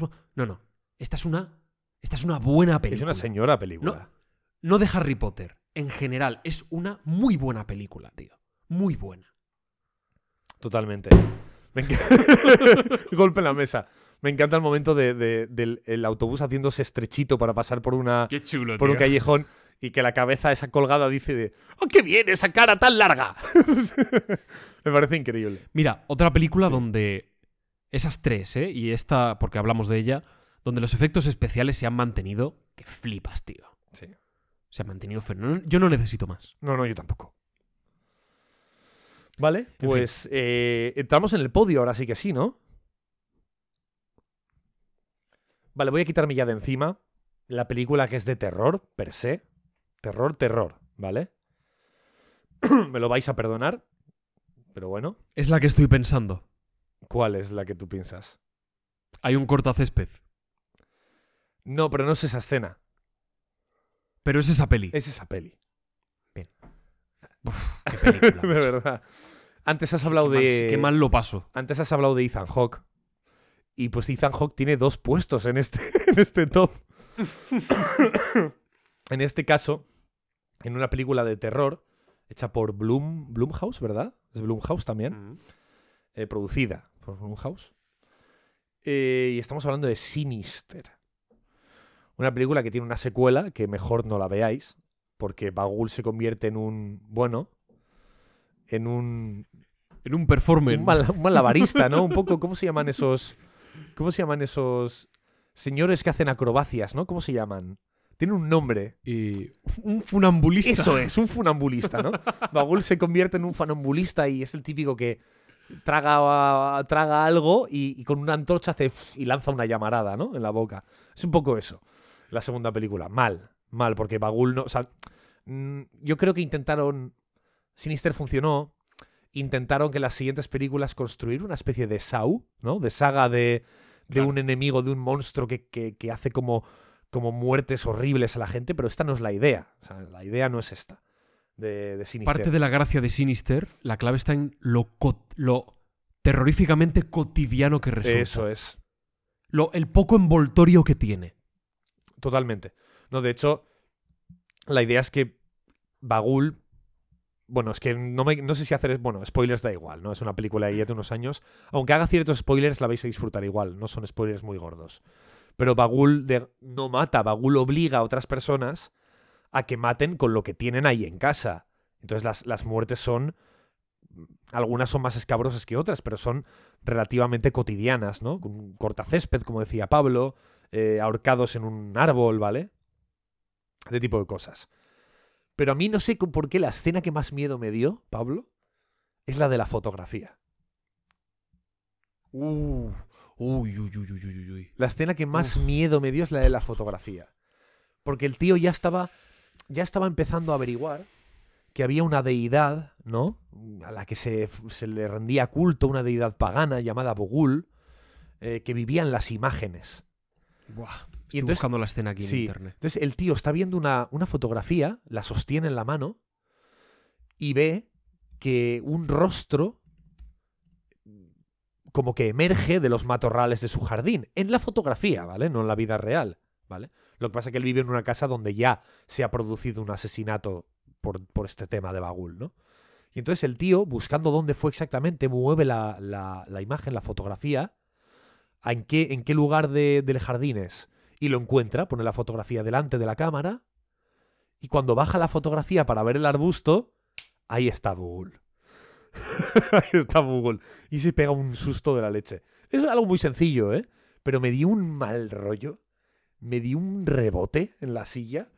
Tenéis que ver Sinister. Es terrorífica a más no poder. Es terrorífica. A más no poder y es muy buena. Y Ethan Hawke se saca un poco lo que viene siendo el milindri.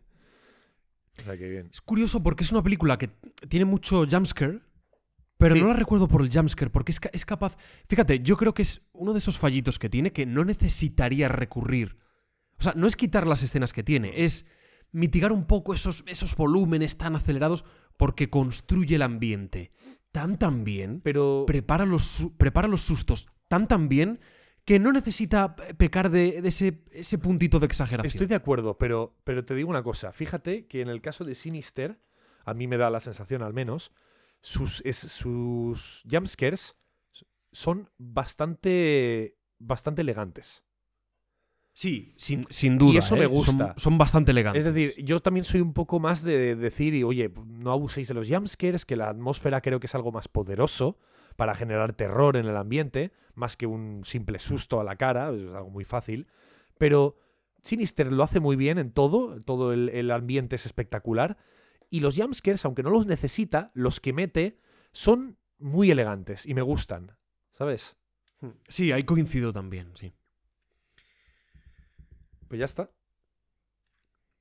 Esto es un top 3, ¿no? Sí, te toca el top 3. Tu top 3. Mira, Miro. no me voy a andar con rodeos. Vale. Además, voy a ir al baño un momento. Vale. Rápido, ¿eh? Es una ida y vuelta. Si quieres dir la película y voy mencionando un poco por encima. Sí. Carlos, no es una peli. Buah, vale, ya sé lo que vas a decir. Creo. Pensaréis, bueno, no es una peli, es una serie. No.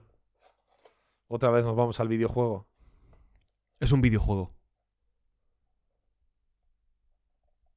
No es de terror, Vale, ya está. Esa era mi pero sí lo es. ¿Cómo que no es de terror, pero sí lo es? El terror a veces no está en un demonio, una criatura, un espíritu, la posesión, la oscuridad. El terror a veces está en el conocimiento, en el desconocimiento, en una parte y la contraria, en hacerte preguntas. A veces el miedo está ahí. Outer Wilds. Bueno, se va.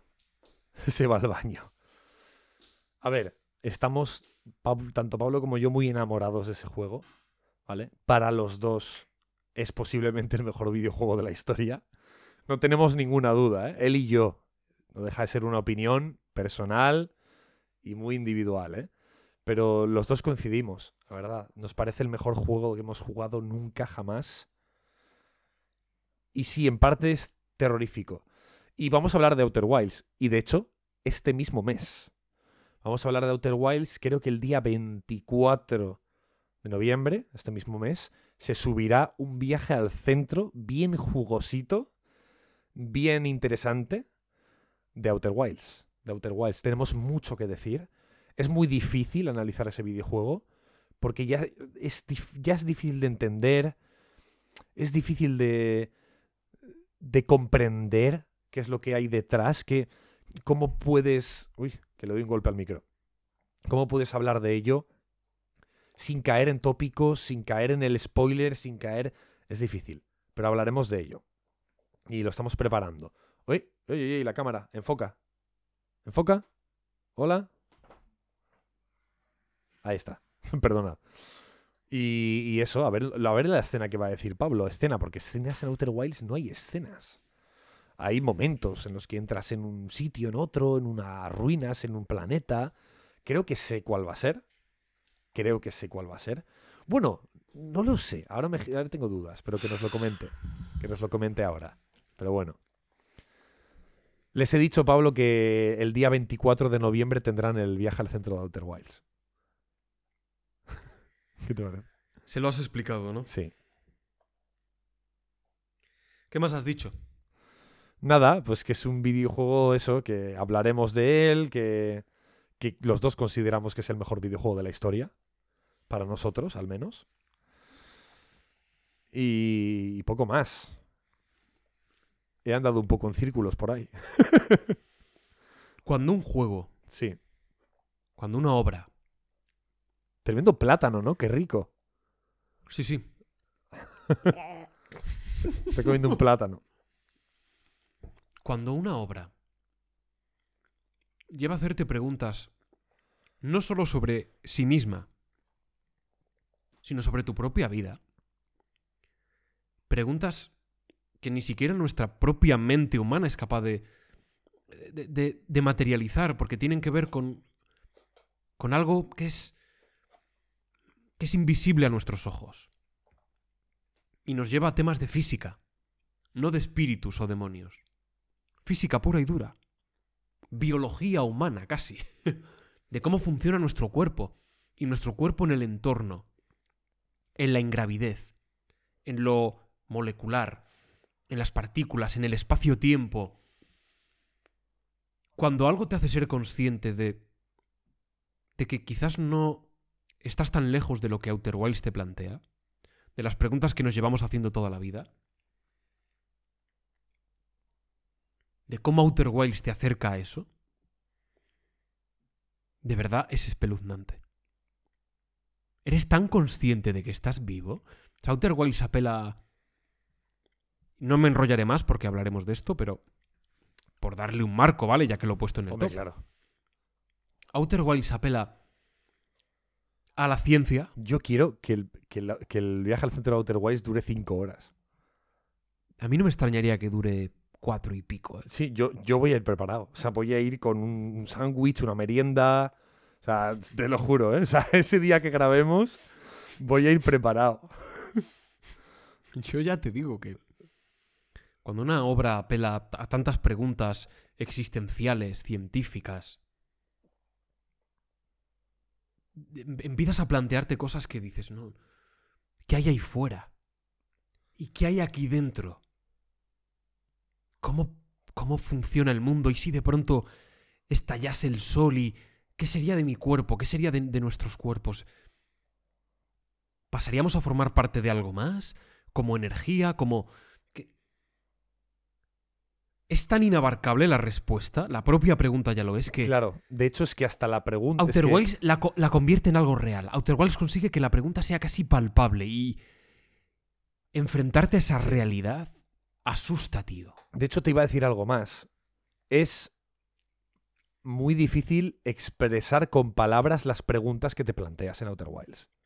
Es decir, lo que Pablo, las preguntas que Pablo ha enumerado ahora, por, por enumerar algunas, se quedan cortas. Se quedan cortas con las sensaciones que vives jugando a ese juego. Lo que pasa que tenemos un lenguaje y tenemos que atenernos a él.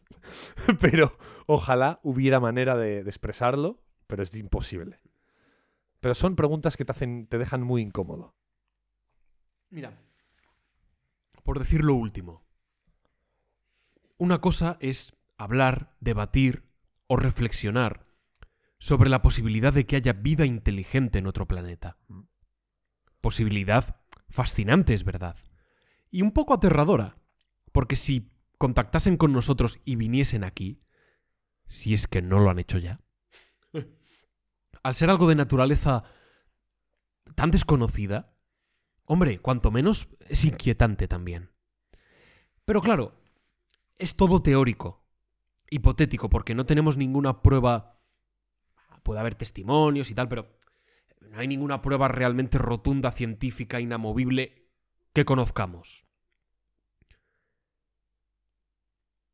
Bien, Outer Wilds es el alienígena.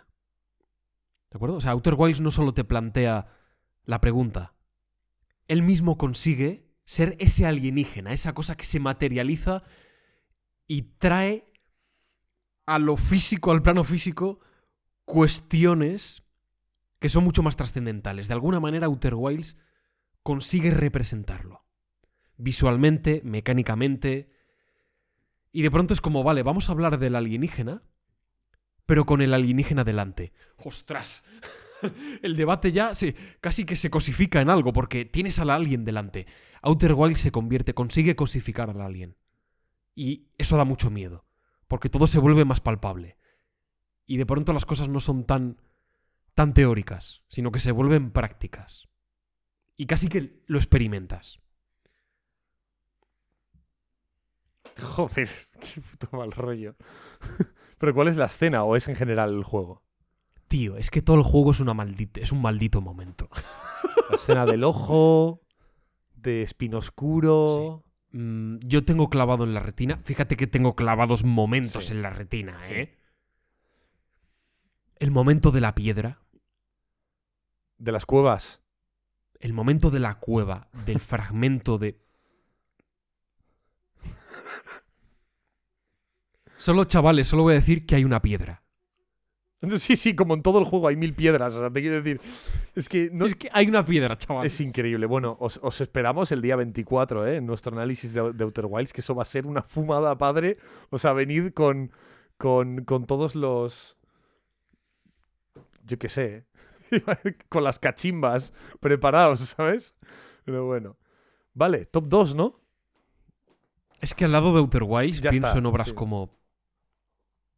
Es que incluso, fíjate, 2001 me parece una obra maestra. 2001 es. Bueno, es como lo que, lo que Outer Wilds desayuna. ¿Sabes? Me parece heavy que tú digas esto, ¿eh? Que eres tan cinéfilo y tal. En el, claro, en el sentido. Ya no como. O sea, como obra me parecen dos obras magnas, Sí. ¿no? Pero. El qué tratan y cómo lo tratan. ¿Cómo lo transmiten, Outer no? Wilds. Claro, Outer Wilds, cuando se levanta por la mañana, pues así de tranquil, de tranquileo, mientras toma unos cereales, se ve 2001. Y luego ya, pues quedan. quedan al día le quedan 20, 20 horas todavía, ¿sabes? Sí. vale, voy al top 2, Pablo. Medalla de plata. Medalla de plata, ojo. Esta es muy rara, Pablo. Esta es muy rara y no sé ni si has visto la película. De hecho, no voy a. No voy, a no voy ni siquiera a describir la escena apenas, porque tampoco tengo un recuerdo muy exacto de la escena, pero os voy a decir un par de claves de la escena para que la busquéis. De hecho, si quiere, hasta Pablo lo puede buscar aquí en directo para ver si la ver. encuentra o algo, ¿vale? Y que se vea y que lo vea un poquito, ¿vale? La película, que lo miré antes, es del. Voy a mirar la, la época. 2005 también, igual que Charlie y la fábrica de chocolate, fíjate. Ah, Yo tendría también nueve añitos, ¿vale? De hecho, fíjate los, los actores. Matt Damon y Heath Ledger. ¿Vale? Nuestro, nuestro fallecido Joker, ¿vale? Destino de caballero. No, no, no, no. no. Se llama El secreto de los hermanos Grimm. Ah, qué película. es- está chula esta peli, tío. Buah. ¿Qué? Buah. A ver. Pero no, claro, no, no la tengo. Me acuerdo de ella, pero no me acuerdo con detalle. Espero que sea esta la que, la, la que contiene la escena que yo creo. Es que, es que es típica escena que la tienes ahí perdida en la mente. ¿sabes? Es esta casi al 100%. Búscala por ahí, ¿vale? Es una escena Hmm. eh, que aparece un muñeco de barro. A ver si lo encuentras. Una especie de monstruito de barro. No sé si es de barro o alquitrán. o- Barro, diría que es barro. ¿Cómo es barro en, en inglés? Clay. Clay. C-L-A-Y, prueba. Sí. Eso es arcilla, creo, pero bueno. Me, me da un poco lo mismo. Barro, arcilla. A ver si encuentras algo Ah. ahí. Ahí está, ¿verdad? ¿Qué es esto?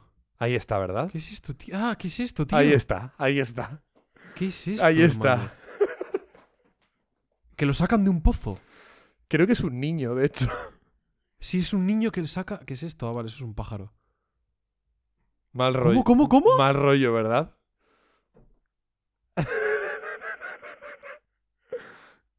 No te acordabas, ¿eh? No te acordabas. Tío, Da ¿qué es mucho mal rollo. O sea, yo, a ver, espera, espera. Déjame, tú lo has visto, yo todavía no, no- no me acuerdo muy bien, pero voy a describir un par de cosas de las que me acuerdo, ¿vale? A ver si. A ver si. tal. Es como una especie de. que el barro se le pone por encima a un niño, ¿no? ¿Vale? Es como que lo, como lo que lo posee.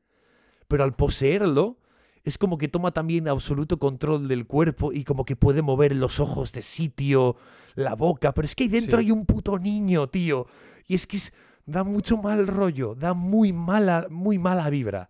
Y es de las cosas que más me Da muy mala vibra. es de las cosas que más me ha traumatizado cuando yo era pequeño. De, de todas las cosas que he visto jamás. Trauma, trauma total. No te acordabas, ¿eh? Yo no me acordaba de esto. A que lo has flipado. A que lo has flipado. Sí, tío. Además tiene. Claro. Tiene el estilo de efectos especiales Sí. de la época, que Sí. se nota ya viejuno. Sí. Y eso ayuda al mal rollo. Qué asco, Ala, ¿eh? tío. Qué movida. No me acordaba yo de eso. Lo hubieses metido igual, incluso. Da mal Me he quedado rollo. un poco traumado, ¿eh? Ay, lo Me siento. parece muy perturbador. Es muy perturbador. ¿eh? Uf, es que ya me da como escalofrío. Tu medalla de plata, Pablo. Mi medalla de plata. Ahora sí. Pero te has sorprendido este tope, ¿eh? Mola. Sí. Mola. Muy, muy chulo. Te toca. Mi medalla de plata. Una serie. Vale. Una miniserie. Ah, ya sé cuál va a ser. drama. Ya está, ya está. Vale, sí. Un drama total, Sí, puro y duro. Un drama. Un dramón. Histórico. Yo solo voy a decir. Ay, no, ya es que no me va a salir el nombre. Eh, Craig, Craig, se llama Craig, ¿no? Craig, Craig, Craig Mason. Craig Mason, eso es. Vale, ya está. Con eso ya, ¿no? Oye, la cámara, por favor, enfoca. enfoca. Es un drama histórico Sí. que para mí, Es terror. en cierto modo, Es redefine Sí. conceptos de lo que entendemos como géneros cinematográficos. Joder.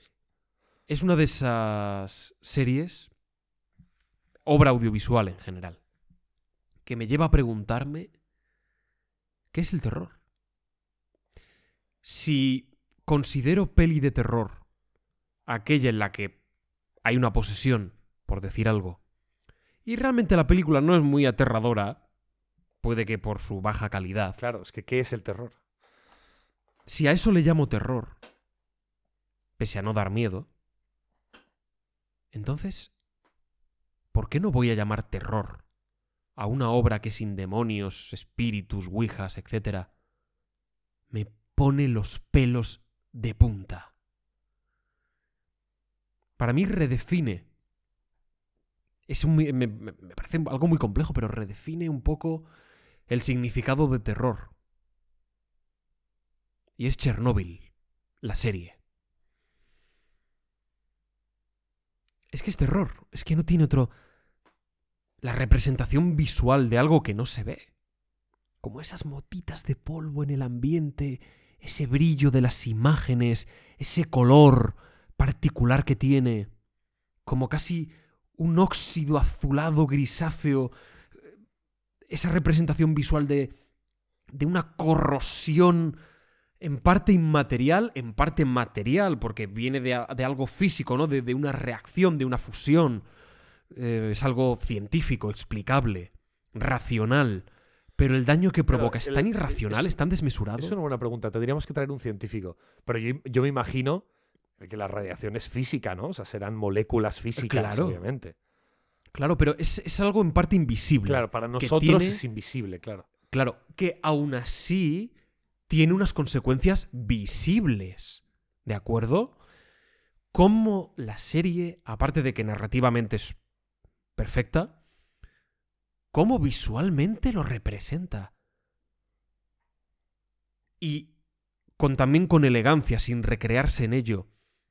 Esos instantes, segundos en los que aparecen algunos muertos en vida, gente esquelética, con la piel y los órganos poco menos que la calavera flor de piel en el hospital, con la carne carcomida.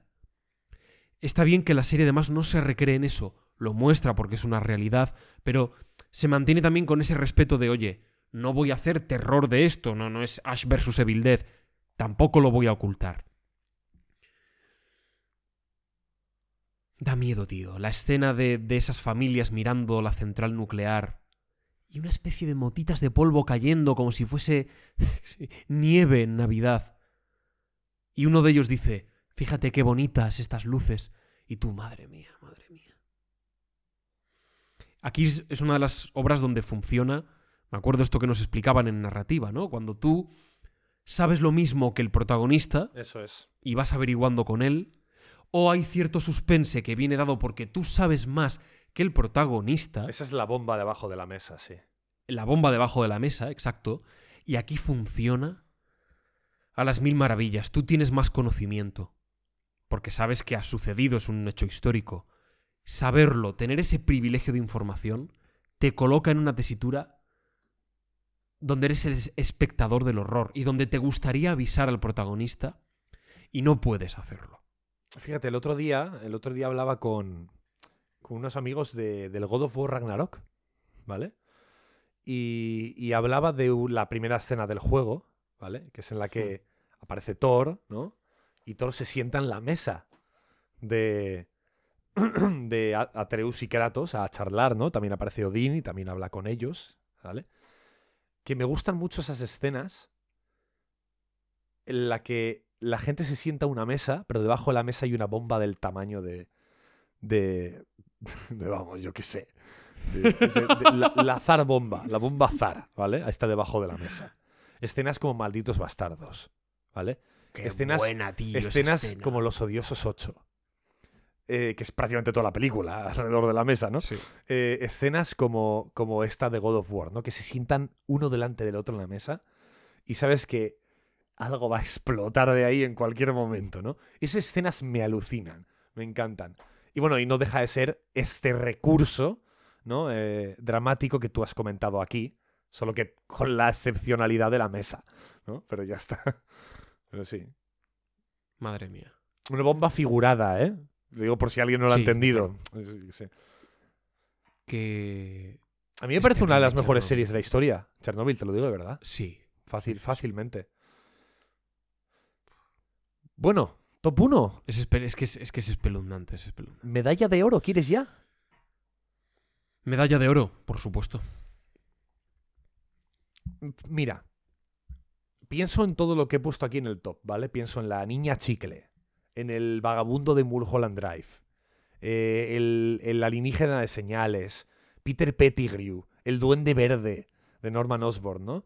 El muñeco de barro ese que da mucho mal rollo, ¿vale? El, el bagul, ¿vale? Pero aquí yo he dicho, ¿quién voy a poner en el top 1? Lo he pensado, lo he pensado, lo he pensado muy, muy, muy fríamente y he dicho, mira, ¿cuál de todas estas criaturas que en parte, o, o escenas o momentos, me han llegado a perturbar, incluso traumatizar, ¿no? ¿Cuál de todas ellas han seguido grabadas en mi retina a día de hoy?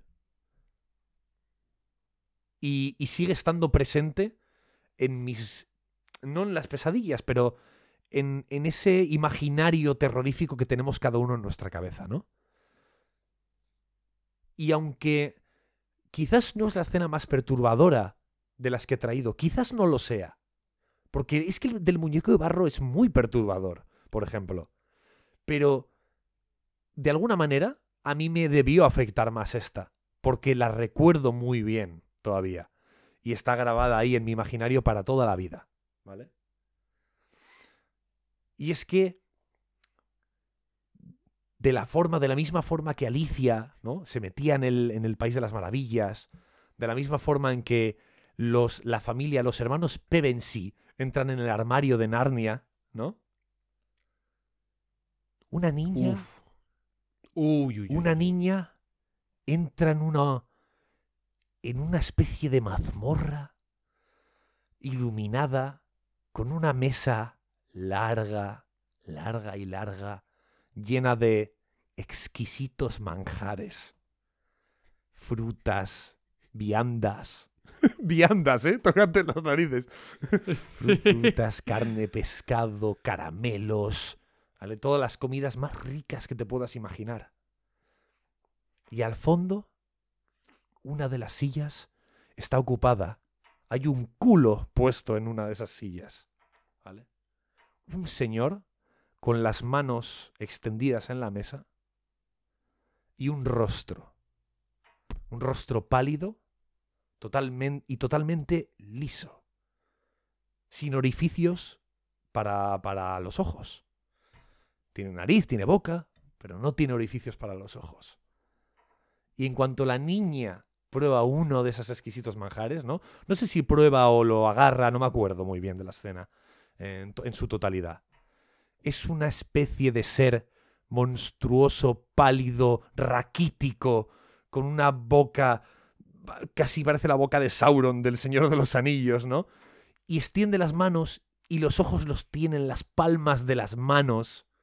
Esa escena del laberinto del fauno de Guillermo del Toro, casi de una fábula de, de niños pequeños, transformado en un relato terrorífico, catuluesco de Poe, que no, no soy capaz de entender ni comprender.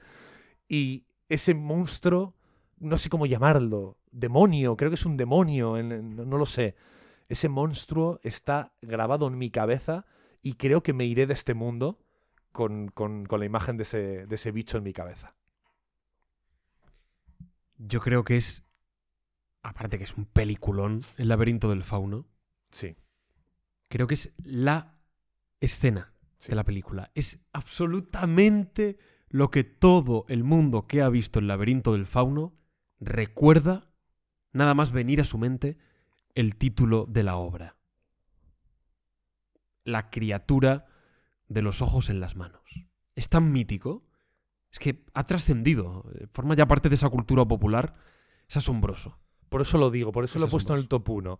Quizás, como he dicho, el muñequito de barro me puede dar un poco más de mal rollo, ¿vale?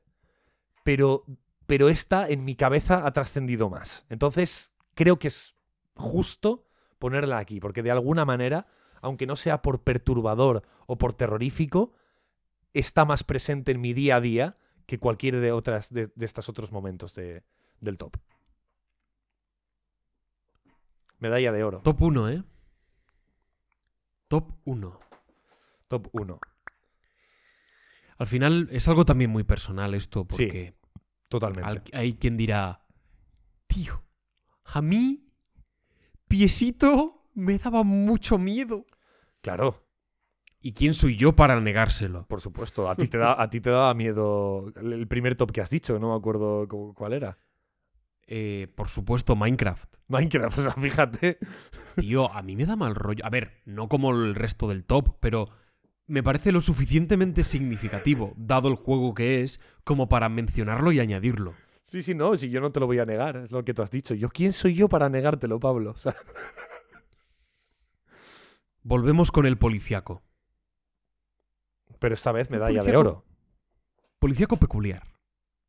Porque no es la cinta al uso donde hay un asesino, que lo hay, al que hay que pillar, cosa que hay que hacer, y al final la revelación, eso aquí no existe. No será Zodiac. No hay revelación. No hay solución. Bueno, hay solución en la propia vida real, en la historia de la humanidad. Creo que hace unos meses, poco menos de un año, se resolvió el crimen, o parece que se resolvió. No lo tengo yo muy en mente ahora el artículo en sí donde lo leí, pero parece ser que sí, se averiguó quién era el, el culpable. Efectivamente, Zodiac. Para mí la... Sí, yo creo que la mejor película de David Fincher. Joder, pues mira que Pero es- tiene peliculones, ¿eh? Pero está la película de Seven. Para mí Zodiac es un poco mejor que Seven. Para mí. ¿Cómo le gusta a Fincher, eh? Lo policíaco, ¿eh?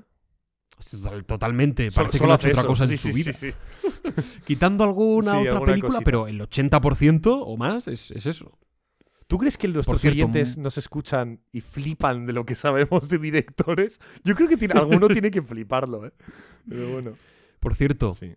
la última peli de Fincher me ha encantado. ¿Cuál es? The Killer. The Killer. Con Fassbender. Ta- Muy peculiar. También ¿eh? policíaca, ¿no? Sí, es un asesino. Vale. Sí. Es un asesino a sueldo. Un... Un Que sicario. está genial. Es que es muy original, tío. Es, es muy original. Me ha encantado. Bueno, Zodiac. Con Zodiac sucede algo parecido a lo que pasa con el laberinto del fauno. Claro, es una película de un corte mucho más realista. Mucho más realista, no. Infinitamente más realista. a veces pareces, parece que estás viendo casi un documental. Pero hay un instante que todo el mundo recuerda. Los que la han visto. Oye, Zodiac, ah, Zodiac, me gustó, tal o tal, qué chulo. Y el momento de, del sótano. ¡Ostras! Me acordaré toda mi vida. Toda mi vida. Ese instante en el que nuestro protagonista, periodista obsesionado, Jake Gyllenhaal, obsesionado con el caso de Zodiac, con averiguar quién es, acude a una casa del que, bueno, supuestamente es un antiguo proyeccionista de cine, un encargado de, de un antiguo cine que se dedicaba... A lo mejor me, me- me equivoco un poco, ¿no? Pero era algo así como colocar los carteles, las, las carátulas del, del, del cine, los pósters, proyeccionar, eh, proyectar la película, bueno. Y acude a él porque una pista parece indicar que la letra del asesino del zodiaco podría corresponder con la letra de uno de esos carteles de cine donde se colocaban los horarios a las 5 jarripetas. pues parece ser que la letra podía coincidir y a través de esto se podría saber quién era el, el asesino que habría trabajado. ¿Qué ocurre? Que cuando Jake Gyllenhaal se lo comenta a este ya señor jubilado, él le dice, dice, mire, eh, aquí ha habido algún error o algo. Esos carteles, esa letra no es la de fulanito, tata. Esa es mi letra. Ostras. Y le dice, ¿quiere que bajemos al sótano y buscamos uno de esos carteles por si le sirve a usted. Y Jake Gyllenhaal baja al sótano. Y allí, con una actitud fría, el otro hombre, en una penumbra absoluta, empieza a rebuscar en, en varias cajas para encontrar aquellos carteles, mientras Jake Gyllenhaal, con el corazón a 100 por hora, escucha unas pisadas en el piso de arriba y pregunta, ¿hay alguien más en la casa? Y en un momento sube corriendo las escaleras a la puerta principal para salir por patas, intenta abrir el candado, no puede, se traba, y el otro hombre aparece detrás de él, un tanto mosqueado, porque claro, le están acusando sin ser él el responsable, ¿no? Y tiene como esa actitud fría que a ti te hace dudar como espectador de quién es, quién eres, con la revelación de, pero, pero ¿cómo que tú escribías los carteles? Y me han dicho que el que escribía los carteles era... Y le abre la puerta como si nada, le da las buenas noches. Y Jake Gyllenhaal se marcha corriendo. Como de... En cuestión de un segundo se puede pasar de 0 a 100 en una escena. Es alucinante. Me parece un escenote espectacular y me quedaré con esa sensación de angustia cada vez que me acuerde de Zodiac. Mira, voy a volver a verla esta noche. Me apetece. Joder. Sí, me apetece. Es que es una peli muy peculiar. Una película lenta, donde a veces parece que no ocurre nada a nivel externo, donde la información se, se dosifica muy poco a poco. Me parece, es que me mete en un ambiente. me, me alucina Zodiac. Me alucina. top 1, ¿eh? Sí, es que me impresionó mucho esta O sea, escena. los oros son. Bueno, los bronces. Los bronces son Sinister y la foto Y, Out- y Outer Wilds. y Outer Wilds. Los, La piedra. los platas son el muñequito de barro y. Y Chernobyl. y Cher- bu- buenos tops, ¿eh? Y el uno, el hombre de los ojos en las manos, del laberinto del fauno, la y Zodiac y la escena del sótano. de Zodiac. Me parece un, un- un podio muy guapo, ¿eh? Creo que es un podio Ha guapísimo. quedado un podio muy guapo. O sea, lo, lo he pensado y digo, joder, ha quedado guapo, ¿eh? Ha quedado chulo. Y perdona que lo diga, pero de nuevo, otro top. Sí, es que, Bueno, fíjate, además, tenemos donde, donde la minga dominga sale a pasear. Es que tenemos un poco de todo, mira. Aunque, aunque sea por. Aunque haya sido un error, queda bien que haya una escena de una peli de terror aquí en el, el top. Mira, ahí, ¿no? Sinister. Pum. Ahí está. Mira, Sinister es tan terrorífica Sí. que trasciende a la propia Eh, norma trasciende la que propia hemos norma que hemos en el impuesto, ¿no? Luego tenemos un videojuego que transmite terror de una manera muy especial, ¿no? Que es Outer Wilds, que, ojo, es, es algo muy especial el cómo transmite este terror. Me parece súper chulo. Luego algo que evoca esos traumas infantiles cuando tú eras pequeño, el muñequito de barro de los hermanos Grimm que yo vi cuando tenía nueve añitos, ¿no? Evoca mucho a eso, ¿no? Y tú habías traído, si no me equivoco, en el puesto número dos, a Chernobyl. Chernóbil, que es un terror mucho más realista, ¿no? De algo que puede, que puede, que puede existir en la vida real. De hecho, ocurrió. Es un documental prácticamente, ¿no? Y luego tenemos El laberinto del fauno. Y, y- fantasía, terror más puro en, en- en cierto modo. Eso es. Y luego tenemos eh, Y Zodiac, luego- que es la construcción de una escena, ¿no? A través de, de- de esa información sesgada del propio protagonista, del de- detective. Joder, me parece un top increíble, ¿eh? Es que, como Sí, una sí. sola frase de diálogo Sí, puede cambiar la percepción que tú tienes de lo que está sucediendo. sí, sí. Y dice, señor, señor tal, esos carteles los hice yo. Y la escena da un vuelco de. de- es que da un giro de 180 Claro, porque grados. existe dices, la posibilidad de que el asesino sea él, claro. O sea, es que ya- Claro, ya y está. lo ahí. tiene allí delante y se ha metido en la boca del lobo. Totalmente. Y esto es el especial Halloween, más o menos, ¿no? O sea, lo que hubiese sido el especial Halloween de todos los años, ¿no? Me acuerdo del especial Halloween del año pasado, que fue una fumada también. Fue increíble, pero fue, Fue, una fumada. mucha, fue mucha fumada, padre. Sí, sí, fue una fumada padre. Pero estuvo muy guay. Y esta vez De llegamos. hecho, fue doble, fue doble episodio. Sí, fue un episodio. Llegamos 10 días tarde de Halloween. Pero es que así somos nosotros. O sea, en el refugio del Serpa, Halloween es cuando nosotros queramos. Cuando que... ¿No? O sea, es un poco así. Pero bueno, Ay, ay, ay. pero bueno. Pues nada, Pablo, ¿quieres despedir? Oye, casi dos horas. Casi dos horitas. ¿Un top bueno? ¿Un top guapo? Casi dos horas. ¿Tú, tú ves normal que de, de un top 8, Sí. dos pavos estén hablando una hora 54 minutos? Así, so así somos. Así somos aquí. Estamos zumbados. Qué barbaridad. Somos como David Lynch. Y, Madre y mía. Mulholland Drive. Bueno, De pues todas maneras, nos acercamos a finales de noviembre. Estamos a mediados, tal. Bueno, nos acercamos a mediados finales con un viaje al centro de una obra muy especial. Ya os lo ha dicho Charlie. Outer Wilds, no os lo perdáis. Vamos a hablar de todo, ¿eh? Spoilers, si lo sentimos mucho, pero es que si ya es difícil hablar de Outer Wilds con spoilers, sin spoilers no me quiero imaginar, es imposible. Entonces vamos a destripar todo. Más adelante, bueno, eh, ya anunciaremos un poco cosas, ¿de acuerdo? Que son importantes. Estad a, la espera, quedáis al aviso, cositas que vienen, cositas que van, y estad pendientes, ¿vale? Porque os, os lo anunciaremos también. De momento, cerramos con este top. Momentos terroríficos fuera del terror. Y lo dejamos en lo más alto. Como acostumbramos a hacer en los tops, una vez más ya no es ni reseñable. Con este último top, vamos a la cima del entretenimiento.